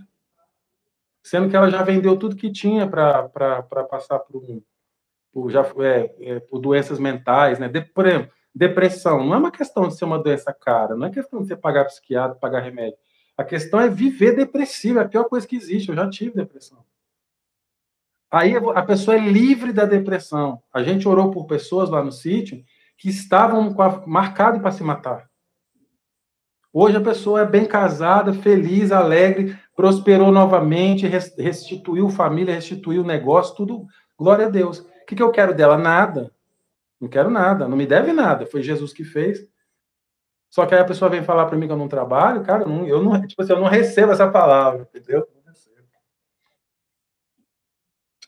É, e eu tenho é, certeza é, que você faz a mesma. Eu, eu te defendo, se eu sou um defensor seu nesse aspecto, porque eu sei que você tem o mesmo coração para as pessoas, sabe? Você não, você não é o tipo de pessoa que você vai escolher quem que você atende, quem que você é, recebe, com quem que você se o cara é rico ou pobre, você não está nem aí. Então você você acorda, você vai. Por, por, que, que você vai ler um livro? Você não vai ler um livro para você ser um cara mais inteligente. Você vai ler um livro para você ter uma palavra. Para você crescer na graça e uma pessoa chegar para você e falar: Cara, estou com um problema. Você fala: Eu posso te ajudar. Quanto que é? Não é nada. Mas por que, que você não vai cobrar? Mas não tem. Não, não vou cobrar nada, cara. Eu tenho um patrão, meu patrão me paga. Ah, mas eu quero te dar uma é. oferta. Aí é você com Deus. Se você quer dar, aí é o seu coração. Amém? Se você entende, né? Se você entende, glória a Deus que você tem você foi iluminado aí nesse aspecto. E eu, é, a minha esposa, que ela é testemunha, que tem pessoas que a gente atendeu por anos, anos, desde que eu casei, por exemplo, vamos contar aí, 10, 11 anos, Desde que eu casei com a minha esposa, a gente sempre foi igual para todo mundo. E, e, essas pessoas, você pode perguntar para elas. Quanto que eu cobrei por mês para elas? A única coisa que eu ensinei para elas, olha, dízimo serve para isso, oferta serve para isso.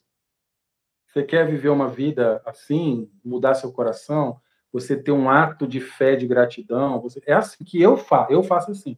Mas se você não fizer, eu não vou parar de, de, de estar disponível para você. E quantas pessoas eu fiquei anos e anos e anos e anos disponível, nunca veio nada da parte da pessoa, falando financeiramente, e eu continuo e vou continuar. É, o interessante é que né, é Deus que supre a nossa vida, mas ele usa pessoas, né? E geralmente é, é a minoria que vem da, das pessoas que você é, tá ali cuidando, tem alguma suja um ou outro, mas geralmente Deus usa pessoas que não tem, que você nem nunca nem, uhum. às vezes pessoas você nunca nem nunca nem parou para conversar, nem mandar um WhatsApp. É porque é ele, né? É ele. É ele que cuida, é ele que. E outra coisa, tem uma coisa boa nisso também, para nós. Sabe por que tem uma coisa boa? Eu quero que todas as pessoas que eu ofertem na minha vida, que elas tenham a, a, a iluminação da generosidade e da alegria. Porque eu, por exemplo, quando eu vejo um pastor que eu oferto na vida dele, eu vejo que ele comprou um carro novo, cara, me dá uma alegria. Teve uma irmã que veio mostrar pra gente, olha aqui o carro novo que eu comprei, ela chamou a gente para ver, cara. E a gente ficou feliz. Falou, cara, glória a Deus, olha que maravilha. Se eu me alegro com a pessoa que trocou de carro, eu é, é, o fato de eu trocar de carro pode gerar no coração de algumas pessoas que não têm entendimento. Por isso que tem pessoas que, agora não sei se você já entendia isso, mas talvez agora você vai entender se você não entendia. Tem gente que Deus não deixa, cara, a pessoa te ofertar. Deus não deixa. Porque se você comprar um boné, isso? se você comprar um boné, você vai ter que escutar um, um blá blá blá, entendeu? Então você vai ter que ser cativo dessa pessoa. E Deus não deixa. Porque tem pessoas que eu falava assim, mas Senhor, é, a pessoa ela não é, ela, ela é até generosa, é uma pessoa de bom coração. E eu não entendi, não entendi. Um dia, um dia Sara veio com a resposta. Falou assim: ó, Deus me mostrou, cara. Tem gente que se ela pagar uma pizza para você, daqui 10 anos ela vai falar que você só andou na, na fé no ministério porque ela te sustentou, cara. Então Deus não deixa. Mas quando é uma pessoa que dá assim, é ela e Deus, ela fala: olha, Deus moveu meu coração para mandar uma oferta para o Gleice. Aí ela não tem, é, você não tem vínculo. Ela não te deve nada pelo, pelo que Deus te usou e você não deve nada para ela pela oferta dela. Então, quando não tem esse vínculo, você é livre e ela é livre também. Essas pessoas, sim, né? Existem algumas pessoas que são assim com a gente. Elas são pessoas que realmente elas, você vê que elas estão é, sendo guiadas pelo Espírito, porque elas são pessoas que realmente você vê que elas torcem por você, elas é, elas estão com você e independente de, de situações, às vezes é, até quando você fala o que elas não querem ouvir, mas é, é, é quanto elas conseguem ver seu coração, né? O grande diferencial é isso, porque às vezes alguém que é de Deus na minha vida, que se obriga a estar tá andando com essa pessoa, às vezes ela vai falar coisas que eu, que, que eu não quero ouvir. Às vezes ela pode estar errada e às vezes ela pode estar certa. Mas uhum. o, o, grande diferencial está quando há uma conexão espiritual, eu consigo ver o coração daquela pessoa, consigo, Deus me permite ver o coração daquela pessoa e saber que ela continua em Cristo, ela continua em Cristo, e às vezes um, um erro de, às vezes ela pode estar passando por um erro ali de, de, de, um, de, um, de um momento que vai passar, ou às vezes eu que não consegui entender ainda, e isso não interfere, isso não interfere. Agora, quando a pessoa ela é a, atrás do modismo, é, ou daquilo que eu falei, é porque é legal, porque é bacana ofertar nessa pessoa, nessa outra, ela, ela quer que você fale o que ela quer ouvir. É, se quando você para de falar o que ela quer, o que ela quer ouvir, ela também para de, ela tipo assim, é, é, é como eu, eu, tô te, eu tô te pagando para você falar o que é, você quer ouvir. Tava, você estava contratado, né? Você, é, tava, você foi demitido, agora, você falou agora já era, né? E é um grande desafio, porque a gente que, que prega né, a, a rede social prega, é, é, o mesmo sistema que tem um, dentro de, de, de, um, de, é, de uma estrutura. Se você não. As pessoas controlam pastores na estrutura e elas também controlam na rede social. Se você não, quiser, não tiver é, decidido ser guiado pelo Espírito, você deixa de pregar a palavra, de falar de coisas que você precisa falar, porque você sabe que aquilo ali, aquilo ali vai. A, a, a, você já até sabe. Eu vou falar isso aqui e, e eu sei que pessoas vão embora mas eu preciso falar porque eu, eu, o Senhor quer que eu falo, é a palavra e eu não tenho outro jeito, eu não posso negociar, né? Eu lembro, é, tem um filme do, do, Lutero, que quando o Lutero começa a, a, a pregar é, é lá no, no Wittenberg, né, lá na, na, na paroquinha dele, ele começa a pregar diferente da teologia deles lá e começa a bater em muitas coisas, muitos, muitos, muitos costumes, e aí chega um, um cara lá e, que, era, é, que era conhecido Lutero, e ele fala: é, é, é, o, o, príncipe não está gostando do que você está falando. Toma cuidado. Quem paga, quem paga a sua, quem paga a sua cadeira na, nessa universidade, quem paga a sua cadeira é o príncipe. Aí ele fala uma, uma, frase que eu acho muito top. Ele pega e fala assim: Ah, é? E quem dá a frauta também dá a música? Então, assim. É, quem dá a frauta também dá a luz? É, quem dá a frauta também dá a música? Dá a melodia? É. Quem dá a flauta também exige a melodia que tem que sair. Então, assim, é, e ele fala assim, eu vou continuar, e, no, e depois, é, por questões até políticas, aquele, aquele, aquele príncipe passa a defender, e, e ele esconde Lutero, né? Mas é isso, é, a gente é uhum. desafiado o tempo todo, porque é, é, é, é quando você é contratado de, de, um, de uma empresa, você está contratado lá, você é vendedor, você está contratado para vender aquele produto, né? Mas quando você é contratado do Senhor, você está contratado para fazer o que ele quer, não é o que as pessoas querem. Então, quando você está fazendo o que o Senhor quer, algumas pessoas elas, elas acham que você está ali para fazer o que elas querem, né? E aí isso aí. e, é desafio, e é desafio o tempo todo. Por quê? Porque, porque é gostoso falar o que todo mundo quer ouvir. É, é, é, gostoso. Eu sou, a gente é atraído, a gente quer ser aplaudido, cara. É, a alma da gente quer ser aplaudido, quer ser aceito. Quem não quer ser aceito? Quem não quer pregar um, um, um sermão e terminar ali, todo mundo falar maravilha, glória a Deus, é isso mesmo. Quem não quer, cara? É muito bom.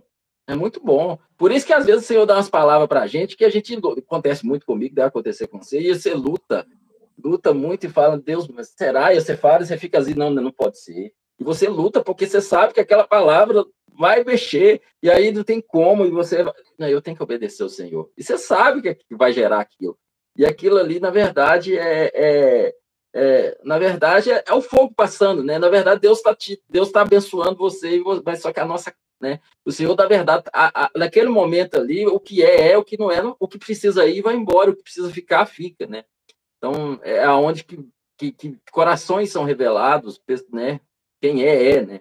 É, uhum. Paulo chega a dizer, quando ele vai corrigir o, o, a forma errada dele de ser área, ele começa assim, ó, eu, ele começa, é, 1 Coríntios 11, e fala assim, eu louvo vocês porque em tudo vocês estão imitando o que eu falei com vocês, parabéns. Mas quando ele vai entrar no assunto da ceia, ele começa a falar assim, mas nisso eu não louvo vocês, porque eu fiquei sabendo que há divisões no meio de vocês. Mas até certo ponto é bom, para que essas divisões vai revelar quem realmente, né, os verdadeiros corações são revelados aí. E, então, é, vai acontecer. Mas nós não queremos perder, ninguém quer perder, cara.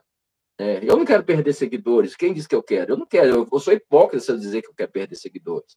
Eu sou hipócrita se eu dizer que eu não, que eu não, que eu não quero ter é, é, pelo menos duas mil pessoas nessa live. Eu sou hipócrita. Agora, uma coisa é, eu não troco a verdade que o Senhor me mandou para pregar por causa dessas dois mil.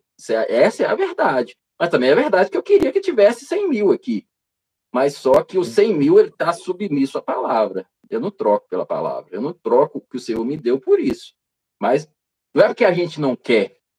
Nós somos gente como todo mundo e queremos as coisas. A gente quer ser aplaudida, quer que a gente quer ser aceito. Uhum. Mas os aplausos ele não pode ser mais importante do que é, do que o Senhor, né? É, é, o, a aceitação dos homens não pode, porque eu posso ser famosíssimo aqui, ser aplaudido aqui, ter vários likes aqui, é, não, milhões ofertando, maravilha, mas lá na eternidade eu quero saber se o Senhor deu like na minha pregação. saber se o Senhor deu like na minha pregação. Eu, isso que, que, essa que é a grande verdade. Porque às vezes está todo mundo dando like, mas o Senhor está dando dislike. Esse é o problema, né?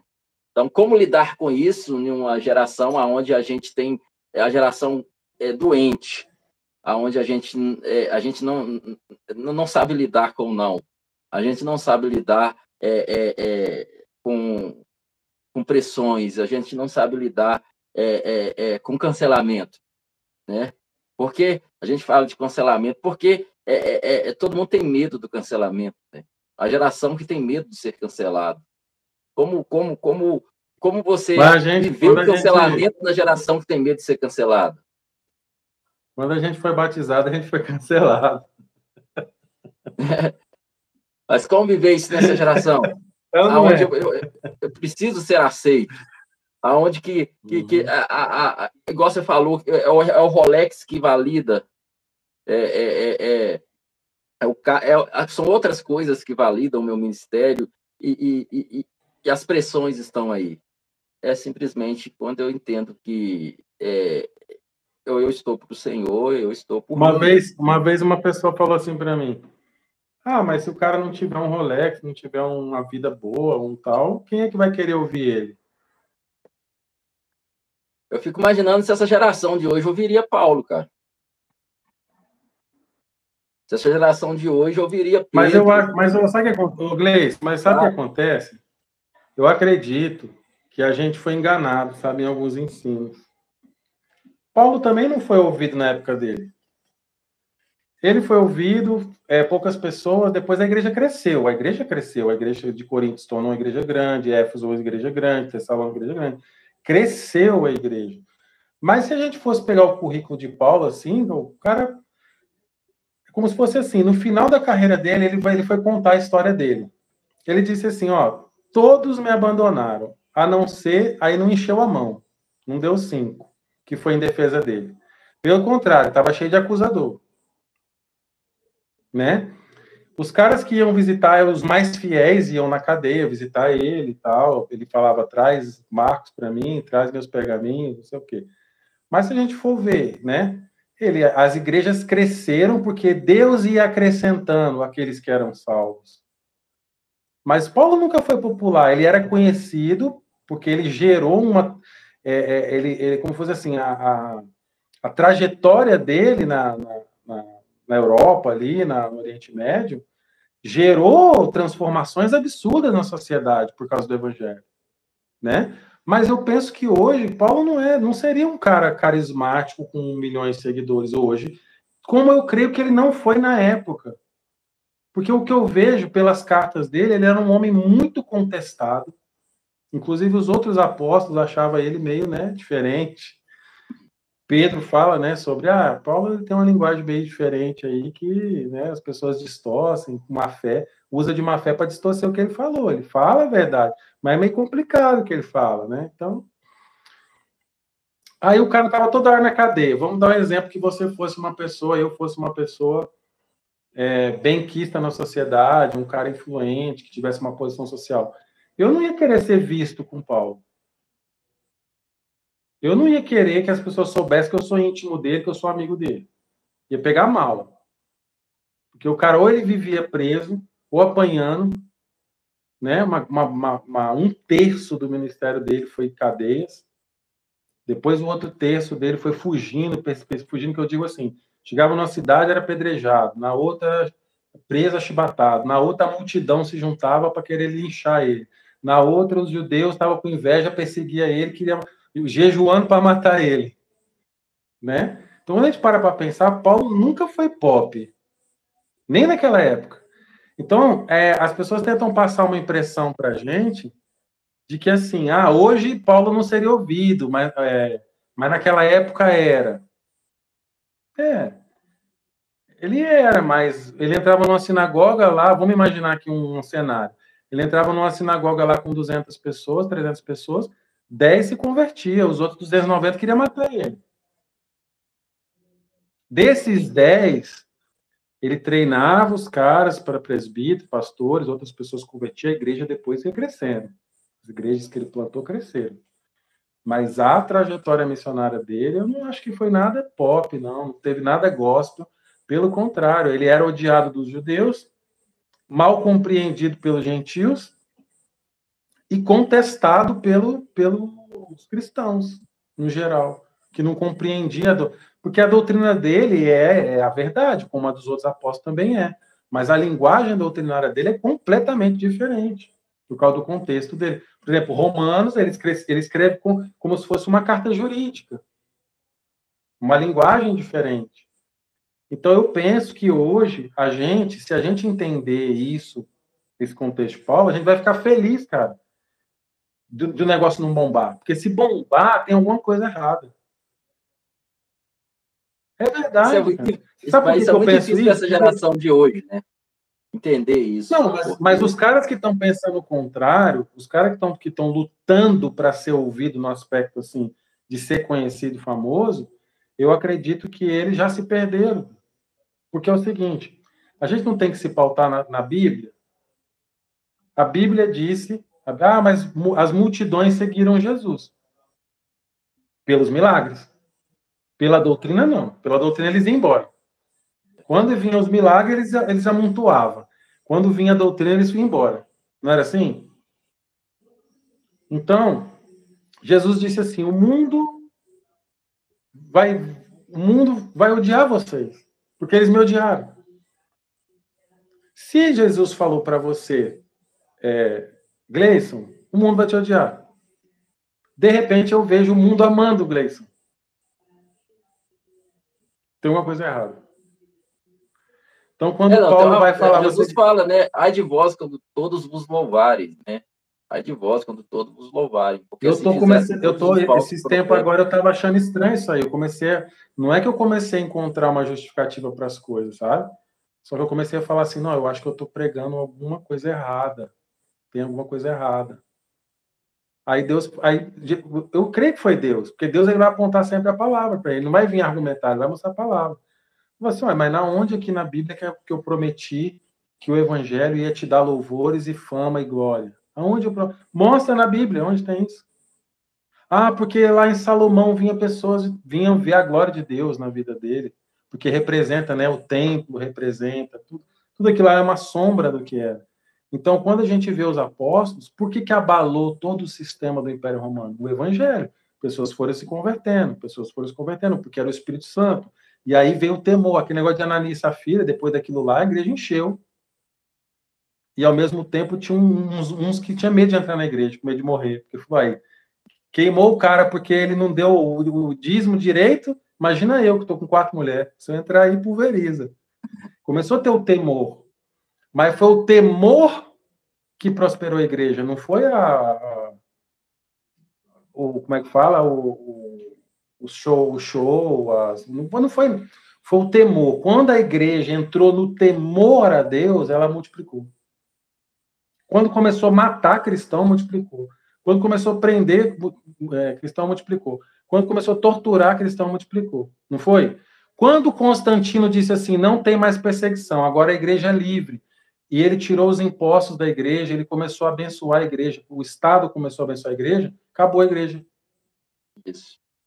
É, tem um desses caras da história da igreja aí, eu esqueci o, o nome. Eu vou ligar aqui, eu vou ligar aqui no celular porque tá acabando a bateria, peraí. Pode falar. Tem um deles que, que falaram que o, o, o sangue dos mártires era algo assim, o sangue dos mártires. É um cara que foi que, é, que foi que foi colocado tipo é, num forno e ele sobreviveu. Hum. Esqueci o nome dele aqui agora. Ah, ele tinha, acho que é, tava, é, era um senhor já de idade, jogaram ele lá no, fogo, lá no forno lá, e ele, e ele ainda não morria. E ele, e ele fala. Na... Ah, foi João. Foi não, João. não, era, não é, é, é, é um, um, dos pais, de, tipo, pai de, pais da igreja, né, João? João foi jogado no, no, no, no, no, no caldo quente lá, né? Mas é esse cara, esqueci ah. o nome dele, esse senhor. Aí ele fala o negócio do sangue dos mártires, eu vou, eu, eu, eu vou, de, depois procurar, procurar essa frase aqui, é muito interessante. É, sempre que a igreja foi perseguida, ela cresceu, né? É justamente o, o, o contrário, né? Porque é, é, é, muito interessante isso, como que a, que a, que a, que a perseguição gerou é, é, esse crescimento, porque, na verdade, na perseguição tem a, a, o genuíno, né? Quem, quem não é, pula fora, né? O, a gente é, falava muito dos cristãos nominais, né? A gente fala muito aí do, do, né, do crescimento, a gente esquece muito do joio, né? O joio, é, ele, ele, ele incha tudo ali, parece que tá não, maravilhoso mas é, os cristãos nominais, na hora que o bicho pega, eles pula fora. E aí fica o que é genuíno. E o cara, quando ele está é, é, é, sendo perseguido, ele não tem. Como é que, como é que eu estou sendo perseguido? Ao, ao, eu não tenho tempo para Netflix. eu, não, eu não tenho tempo para celular. Eu estou sendo perseguido. O tempo que eu tenho é Deus, cara. Então, o cara, o cara que é Deus, só Jesus. E, então, é, a, a, a fé começa a gerar o, o cara começa a falar de Jesus com tanta paixão e aqueles que, que começam a ouvir o evangelho ali, o coração começa a queimar e começa a converter e a conversão começa a acontecer, porque fala que esses caras é louco. É, que, que, que Jesus tem que esses caras estão tá dispostos a dar tudo por ele? Porque hoje é, é, é, servir Jesus ainda tá pop. Claro, nós estamos entrando numa época meio sombria aí, que tá coisa, mas ainda tá pop no Brasil. Servir Jesus é pop, né? Mas esse é, é, e quando não é pop, né? Quando você pega a, a época que pouco tempo ainda meus meus pais viveram, minha esposa pegou um pouco disso aí também, é, que, que era vexatório, né? Vexatório ser cristão. É nessa é, é nessa hora que tem a, o genuíno tá nisso aí, né? O genuíno tá nisso aí. Então é essa é a, na verdade que, que é a, a grande diferença que, que se faz e, o, e a pessoa que, que quer Jesus de verdade é, é um trem muito louco, cara. O cara. Você pega Paulo, né? É encontro real de Paulo. O cara tinha uma certa posição e de repente ele encontra Jesus na, na estrada de Damasco e o cara tudo muda. O cara de perseguidor vira perseguido. Aí você pega Constantino, o negócio foi o contrário. Os perseguidos viraram perseguidores. Aí o trem uhum. inverteu tudo, né? Paulo era perseguidor, se tornou perseguido. Aí, quando chega em Constantino, a igreja que era perseguida, agora começou a perseguir. Claro que na igreja de Jesus mesmo, né? Os trem errado que foi vindo, misturando, e começou a perseguir a Inquisição, é, não sei o que e tal. Então, é, é infelizmente, temos esse, esse, esse, esse processo aí. É que quando a esse gente entendimento decide... esse entendimento é para trazer a gente para o descanso, sabe? Porque ah, o diabo ele quer colocar condenação, falar, ah, cara, você está fazendo tudo errado, porque suas coisas não não acontece igual fulano lá, igual não, cada um não que tá não tem ninguém errado, não tem ninguém para te falar que ah, fulano tá certo, fulano tá errado. Primeiro, cada um é cada um, né? Tem o tempo do processo, o que a pessoa está vivendo naquele momento, que Deus tem para ela. Mas, em primeiro lugar, que eu tenho convicção hoje, é que o mundo não se agrada da verdade. Quando o mundo está se agradando da verdade, tem alguma coisa errada com você. Porque não é uma questão de não é uma questão de concordância, né? É uma questão de luz e trevas. Quando o mundo se agrada da verdade, ele se converte. Mas se ele está se agradando da verdade e não se converte, é porque a verdade não é verdade. Porque o que acontecia? Vamos, quando um apóstolo pregava, o que, que acontecia? Quem se convertia se tornava cristão. Quem não se convertia queria matar os cristãos. Justamente. Claro que hoje é um outro contexto, né, de, de cultura, mas o que acontece? As pessoas estão, elas não estão se convertendo, elas estão se tornando simpatizantes.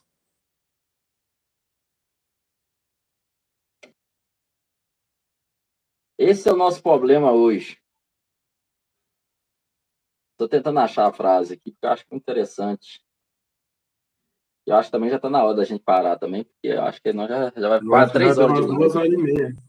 É, deixa para fazer outra depois.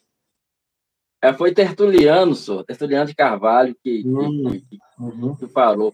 Ele falou que o, o, sangue dos mártires é a semente dos cristãos. Uhum. É. Então, é, é. é, é essa, essa que é, que é, a questão. O fato é, Léo, ninguém está querendo, né? Ninguém está querendo esse tipo de perseguição aqui, ninguém está, né? São, o problema que está faltando nós é aproveitar a liberdade que nós temos. E nós existimos outros uhum. tipos de perseguições. Isso tudo que a gente está passando, que a gente passa é, é, é, em um contexto, porque existia a perseguição no sentido é, físico, né, de tortura física, é, de te prender, não sei o quê, mas também existe a perseguição no sentido é, intelectual, cultural. Moral, moral moral, a perseguição moral, aonde que você é cancelado, né? Nesse sentido, também é uma perseguição em você é, você não se encaixar no sistema e você também é um tipo de perseguição. Então, é, qualquer um que quiser viver piedosamente em Cristo, Paulo deixa bem claro que vai padecer perseguições. Né? Então, nós temos um, perseguições também diferentes das deles que a gente precisa deixar claro nessa falando com Deus aí nisso tudo aí, é que se nós confessarmos, voltar e não confessar, né? Nós realmente tiver uma, uma vida.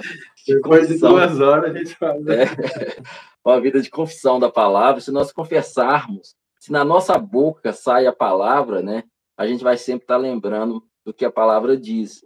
E aí a, o, o mundo, aquilo que o mundo está dizendo, está soprando o tempo todo, é, é, não vai conseguir, porque, é, peraí, não, beleza, é, eu, segundo o mundo, segundo a mídia, a estatística, está tudo errado, mas a palavra diz isso, isso também é confissão da palavra.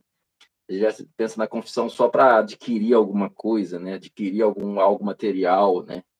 Mas a confissão, na verdade, ela é importante também, na, ela é a confissão para a minha caminhada espiritual. A gente precisa entender que a confissão uhum. também é para a minha caminhada espiritual. E, e você vê a, a, a, os hinos antigos, né? Esses mártires eram muito. Os hinos eram era justamente confissões, né? Era confissões uhum. disso. É, eu gosto muito daquele aquele hino de Lutero, Castelo Forte.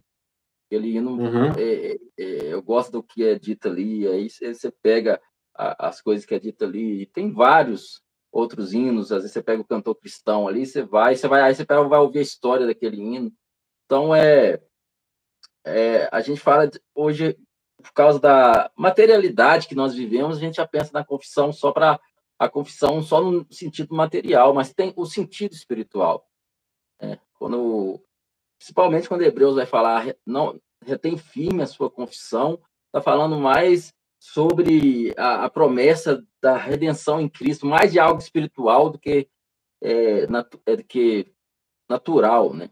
Então, é, uhum. é, entender isso. Então, nós, como se parte da confissão, não, só, não é só para sobre as riquezas, sobre a saúde, que glória a Deus, mas é sobre também a minha caminhada cristã, é, a vida cristã ela precisa ser uma vida de confissão, trazer essa realidade, trazer essa verdade.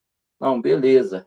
É, parece que eu estou fora da moda, parece que eu tô que está tudo errado, mas espera aí, o que, que, a palavra diz? E a minha alma está gritando aqui. Eu acho que ela precisa do que a palavra diz.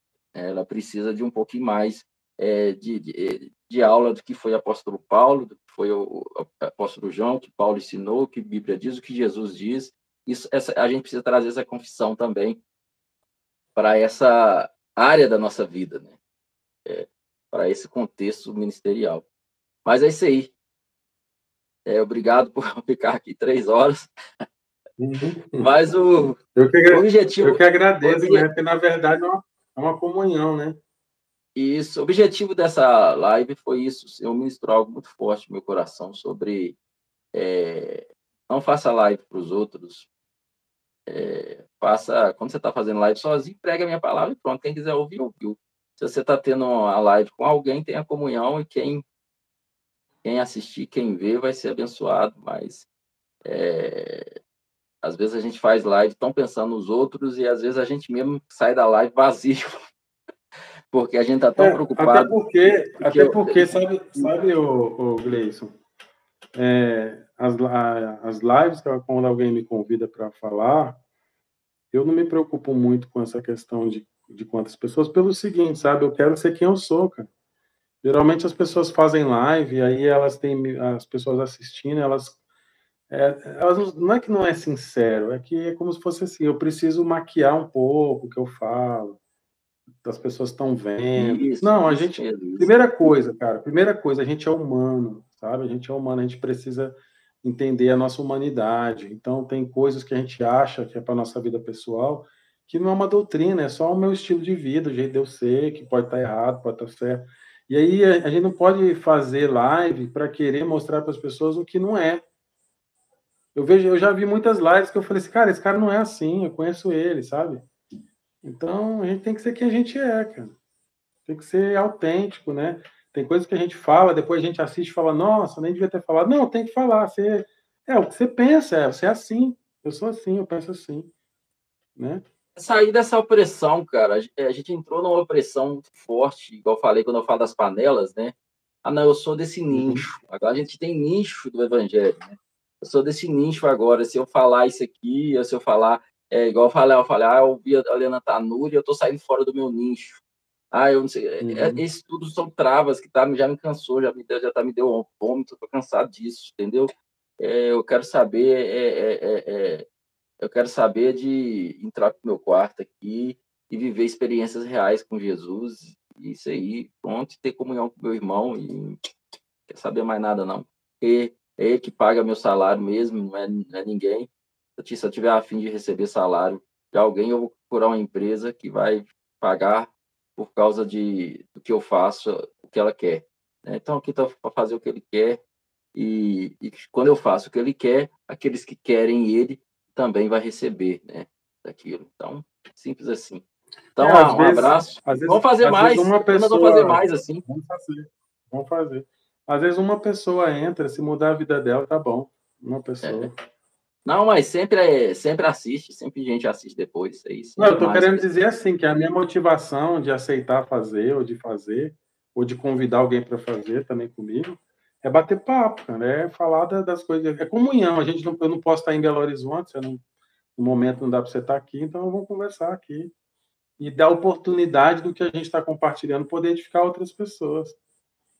É, foi essa a ideia, porque às vezes a gente fica preocupado até com o tempo. Ah, nossa live fica grande demais, é, as pessoas nem vão entrar para assistir. Então, eu quero, esse, esse objetivo desse falando de fé, e esse, ah, não, vamos falar de fé.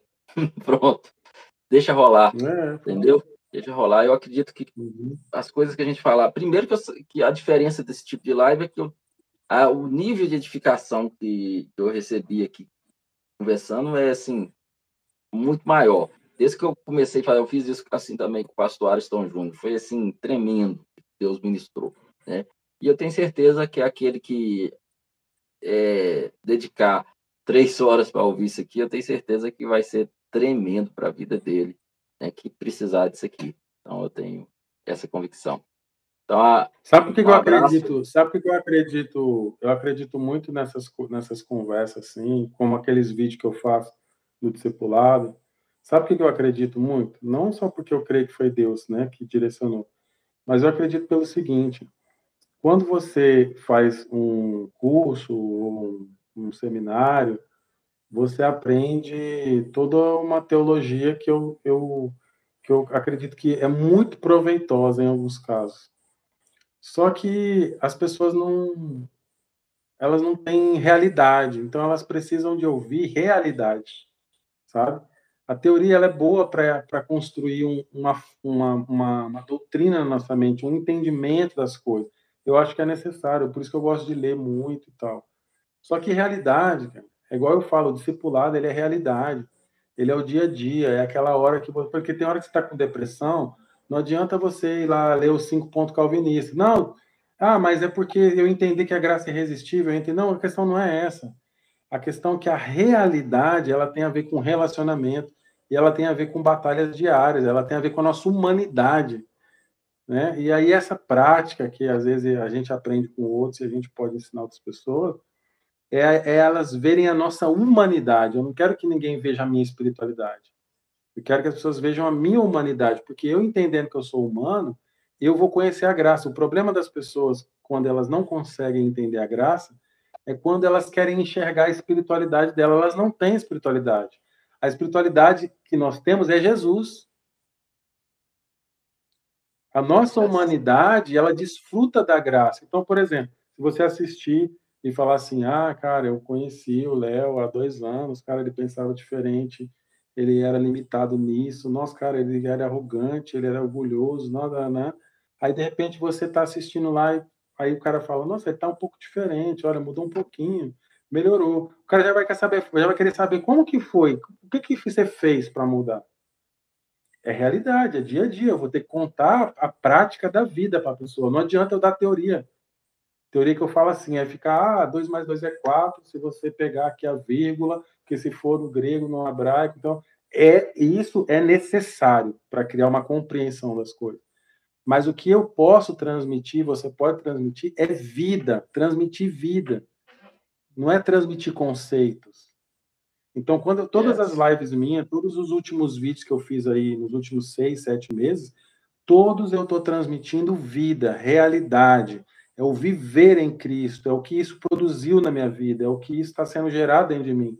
Então, muitas vezes eu estou falando isso porque algumas pessoas falam, ah, pastor, você podia colocar mais palavra nas suas lives e tal. Eu falo, irmão, eu posso fazer uma, uma live, não, eu, não tem problema, porque às vezes a pessoa quer falar, eu posso fazer uma live de estudo bíblico com você, para você, ou, ou particular, ou até fazer uns vídeos.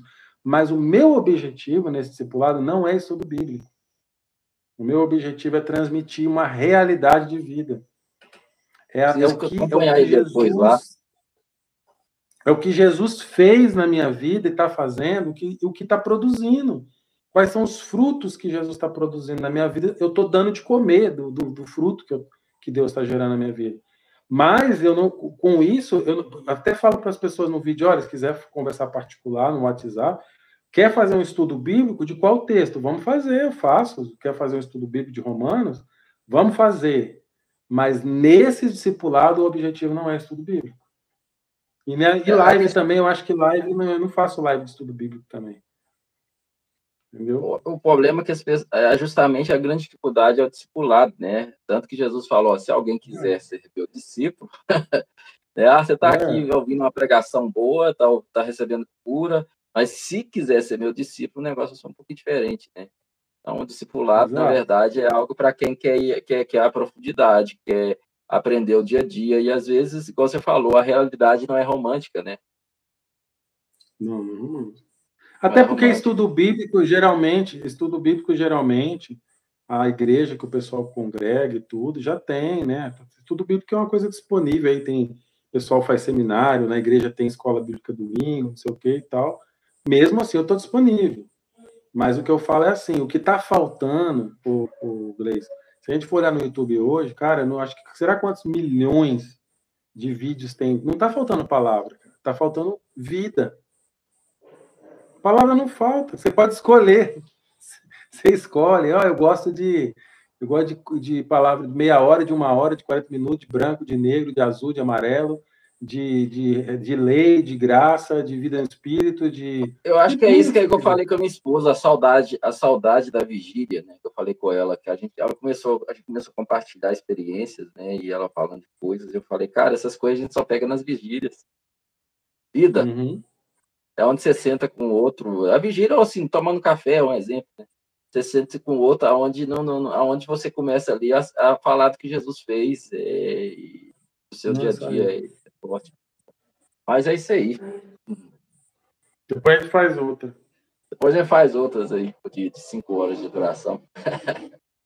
é, vai bater os recordes. Beleza. Um abraço para Sara aí.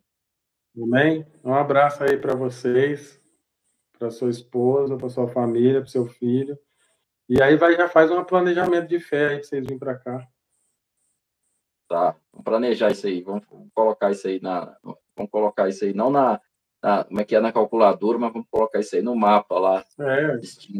E... Na, na, calculadora você tem que colocar só a passagem do, do ônibus, do avião, não sei como você vem, ou de carro, não sei. Falando assim. É, o, o é, cálculo, agora o cálculo, é pra, ó, o cálculo você só faz para entrar dentro de um veículo, seja ele avião, Sim. ônibus ou vamos carro. Falar de... Esse tá, é o que, que você tem que fazer. Depois que você entrou, Aí o importante é você chegar no lugar, cara. É, isso é uma coisa, se não for falar de realidade, vamos aproveitar e falar aqui, né? Eu tenho, é, é uma outra dificuldade que eu vou ter, né? É, é, é uhum. de sair daqui, eu não consigo imaginar sair daqui para sua casa, ficar aí e simplesmente ficar aí e tal. Não, aí eu vou comer na casa dele, eu vou ficar. Não, é uma coisa que eu acho meio. Uai, você, vai fazer, você, quer fazer, você quer fazer o quê? Você quer vir para cá e fazer uma compra, ir no mercado e fazer uma feira? Né? Uai, eu não. tô aí junto, né, cara? Uai.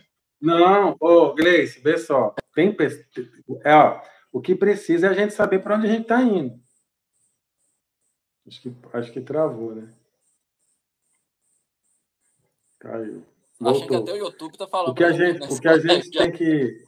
Qual, o que a gente tem que saber é para a casa de quem a gente está indo. Tem casa de pessoas e pessoas. Então, tem lugares que eu também né? Vou, passou de dois dias, eu já vou embora. Tem lugares que eu nem tenho coragem de dormir, porque cada não é que é ruim ou que é bom, não, é porque depende do nível de proximidade e disposição da outra né? pessoa de me receber. É, mas, já, mas não, assim, é, café da manhã, café da manhã. Né? Ó, conversando aqui, entendeu?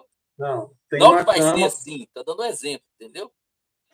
Sim, mas eu tô falando assim, tem cama, aí você dorme.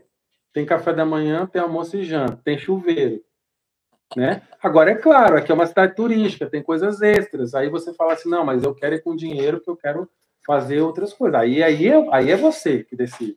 Mas assim, você vai ter um lugar para dormir, para tomar café, almoçar, jantar, tomar banho, tem. Tá bom. Entendeu? Beleza. Beleza? Vai dar certo. Então, fica com Deus aí. Um abraço para todo mundo. Depois nós faz outra. Beleza. Um abraço. O YouTube já reclamou aqui.